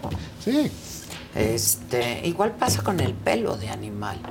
Ah, claro. Igual pasa con el pelo, e igual pasa también inclusive los usos que tienen los cuernos, las uñas, este, toda una serie de materiales que se siguen pues, que se siguen Reutilizando. ¿sí? Y de hecho habría que pensar que hay más o menos por ahí de 2 mil millones de vacas en la Tierra. Los humanos somos 8 mil, 8.5 mil millones, pero de vacas hay como 2 mil millones de vacas en la Sí, Tierra. Entonces, eso es para, las están criando para consumo. Entonces, Claro. si no haces algo con esa cantidad de piel, imagínate, esa cantidad de piel. Sí, ¿no? Claro. Pues ese, ese creo que es algo que tenemos que tener en cuenta. Siempre están esas discusiones.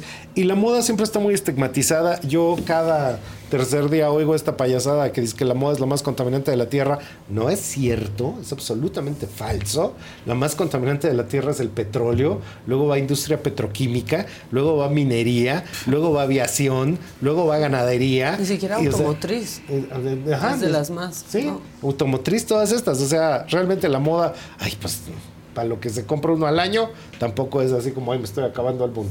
Digo, yo compro bastante poco, me han visto, yo parezco retrato. A mí me gusta comprar una cosa y usarla hasta Y que en se todo caso, ¿qué, vieja. qué sería quien más contamina dentro de la moda? ¿El fast fashion? Por el- Pues es por- que eso también es bien volumen, relativo, ¿o porque no? una cosa que habría que entender, según el INEGI, en México la gran familia mexicana compra, la, familia dije, ¿eh? compra al año 5.500 pesos de ropa para cuatro personas. Entonces, que digas así de, híjole, eso es sobreconsumo, Sí, no, no. es cierto. No es cierto. O sea, sí hay quien compra mucha más ropa, pero en la práctica, Sí, el 100 millones de mexicanos que están en debajo de la línea de los 8 mil pesos, esos 100 millones, eso es lo que están comprando de ropa. Wow. Y la prenda te tiene que salir entre 60, 40, 70 pesos para que la puedas comprar. Claro. Y eso es exactamente pues los precios reales que están en las tiendas departamentales. Pantalón este, de mezclilla, accesibles. ¿no? Cuidado Y- con el perro. y cuidado con el perro, Cuidado en los supermercados y de todo esto donde la ropa pues está a esos precios, es muy barata y algo fundamental que a todo mundo se le olvida. Eh, no, yo no estoy hablando de otros países, estoy hablando de mi México. El mexicano no tira ropa. O sea, de hecho, el mexicano la dobla, la acomoda y la va poniendo más atrás. Todo el mundo tiene un segundo nivel en su ropero de la ropa que me voy a volver a poner cuando adelgace. Y la guardas. Porque al mexicano le gusta lavarla, doblarla, cuidarla. Sí. Y todo el mundo tiene mucha ropa en su cajoncito de playeras, mucha ropa en su. Y a lo mejor no toda No tiramos, no tiramos, tiramos. no Claro. nos gusta tirar. Y ahora con eso de que entre más rotita y viejita se ve Más más, padre, está padre. mejor, Ahora con la tendencia primal, Sí. pues, con más razón hay que, Sí, sí, hay sí. que usarla. Entonces, en todo ahí hay una serie de valoraciones y creo que también es muy egoísta eso de, ay, es que están sobreconsumiendo. No, tú sobreconsumirás desde el privilegio, pero la gran mayoría de la gente, pues no. Ah. Así es. Oigan, rapidísimo antes de despedirnos, lo más importante hasta este momento en la mañanera, que fue desde Ciudad Obregón, Sonora. El presidente, quien por cierto hoy cumple 70 años, informó eh, de los avances del plan de reconstrucción en Acapulco. Actualmente, 20 mil servidores públicos están trabajando en la zona y prevé que la próxima semana comience la distribución de apoyos ya casa por casa y reveló que el miércoles vuelve al puerto. Se sigue atendiendo a los damnificados de Acapulco. Están trabajando en Acapulco más de 20 mil servidores públicos. Solo en lo que corresponde a la Secretaría de Marina, la Secretaría de la Defensa y la Guardia Nacional. Estamos ya por concluir ese censo que nos va a permitir entregar los apoyos directos a las familias para levantar sus casas. Yo espero que la semana próxima ya comencemos a entregar de manera directa los apoyos. Bueno, y sobre la terna para suplir al ministro Arturo Saldívar, Gobernación, eh, la secretaria de Gobernación, Luisa María Alcalde, informó que los nombres de las tres mujeres propuestas van a ser revelados este miércoles, luego de la aprobación ya de la renuncia de Saldívar en el Senado. miércoles se va a enviar. ¿Quiénes están? ¿Ya hablaste con todas? ¿Y ya tienes la terna? Ya dala a conocer ahorita. Este, bueno, eh, primero informar que primero se tiene que aprobar por parte de eh, el Senado la renuncia de Saldívar. Este, entendemos que esto será eh, discutido en comisiones el día martes y en el pleno el miércoles, por lo que el presidente estaría mandando la terna el mismo miércoles. Ah, es que todavía no aprueba. Todavía no aprueba. Ah, está bien. Es mejor, ¿no? Ya me corrigió la plana, muy bien. Miren, qué extraordinaria. Son tres mujeres, lo había dicho el presidente, eh, las que van a integrar la terna. Y una vez más, el presidente recordó que antes de terminar su administración va a enviar una iniciativa eh, de reforma para que el pueblo elija a jueces, magistrados y ministros y volvió a criticar a la Corte por los amparos interpuestos para evitar, dijo, entregar los 15 mil millones de pesos de los fideicomisos a la reconstrucción de Acapulco. Fideicomisos, la mayoría de ellos que son de los trabajadores. Y resulta que se cancelan los fideicomisos porque el poder legislativo tiene facultades para ello y se hace un llamado de que se utilicen esos 15 mil millones de pesos para los damnificados de Acapulco. Me responde la presidenta, la Suprema Corte de Justicia, diciéndome que sí, pero al mismo tiempo empiezan a, a- interponer amparos los mismos jueces y se convierten en jueces y partes y no quieren entregar los 15 mil Bueno, este fin de semana se registraron 234 víctimas, homicidio doloso, de acuerdo con el informe diario de seguridad, que es todos los lunes. Además, lo hacen público. Entre ellas están los cinco cuerpos localizados en Loreto, Zacatecas, otros dos abandonados en una carretera del municipio de Guadalupe. Además, un enfrentamiento armado también en la capital de Zacatecas dejó tres policías estatales muertos y tres presuntos criminales abatidos. Y ya lo comentábamos hace un rato, esta mañana lamentablemente fue localizado sin vida a Jesús Ociel Baena Saucedo, magistrado del Tribunal Electoral de Aguascalientes. Esto lo confirmó ya el secretario de Seguridad Estatal, Miguel Alonso García. El magistrado fue encontrado junto a otra persona, que era su pareja, dentro de una casa en el fraccionamiento Punta del Cielo. Extraoficialmente se reporta que ambas víctimas no presentan huellas de violencia eh, y sobre este tema en la mañanera habló la secretaria de Seguridad Federal Rosa Isela Rodríguez. Efectivamente, apenas nos estamos enterando.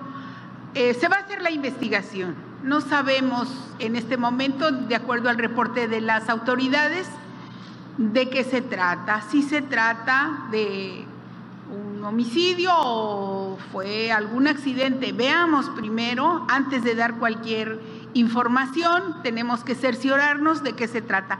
Ya están las autoridades de a Aguascalientes en primer lugar, viendo cómo, cómo fue el caso. Pero vamos a estar, presidente, si así lo instruye, pendientes de, de cualquier información. Bueno, lamentabilísimo, ¿no? Este, crimen de odio, al parecer. Estaba en un evento, ¿no? Este, él subió, creo que su último post fue en un evento que estuvo. Hace unas 16 antes. horas, sí. Ajá, hace 16 horas y alguien le pone Alguien- vamos por ti. Alguien le pone, vamos por ti, o si él va en. Híjole. Este, ahí está el en su terrible, terrible. Y eh. Hace unos minutos hablé con Clara Brugada, coordinadora de los comités de defensa de la 4T en la Ciudad de México, es larguísima el título, y futura candidata a la jefatura de gobierno. Y eh, Clara me dijo que esta mañana va en camino, de hecho me lo dijo, a una reunión con sus ex contrincantes, con Omar García Harfush, Mariana Boy, Miguel Torruco y el Talugo. Y este, me dijo también que ya habló por teléfono con el presidente López Obrador, quien celebró su triunfo. Eh, me dijo que con Claudia Sheinbaum no había tenido oportunidad de hablar. Y estábamos atentos a qué tendría que decir Marcelo Ebrard, digo atentos entre comillas, porque es más de lo mismo. Se queda, anunció algo que pues ya no es noticia, pero bueno, se queda en Morena. Ese fue su anuncio, que él se queda en Morena. ¿Qué les sabrán? ¿no? ¿Qué tendrán? Eso ha de estar. ¿O qué no tiene Marcelo? ¿no? También. Y con esto llegamos al final. Gracias, como siempre, por su atención y compañía. ¿Dónde te seguimos, mi Ay, querido por favor, síganme a través de Claro. Trendo México para poder saber el acontecer de todo lo que viene en tendencia pues, en el consumo en nuestro país. Buenísimo. Y a nosotros en nuestras redes sociales y por supuesto en las redes sociales de la saga. Y pues nada, hoy 7 de la noche se te estuvo Didi, mañana a las 9 de la mañana, como cada día, aquí en Me lo dijo Adela. Los esperamos. Bueno, Fiesta Americana Travel Tea presentó.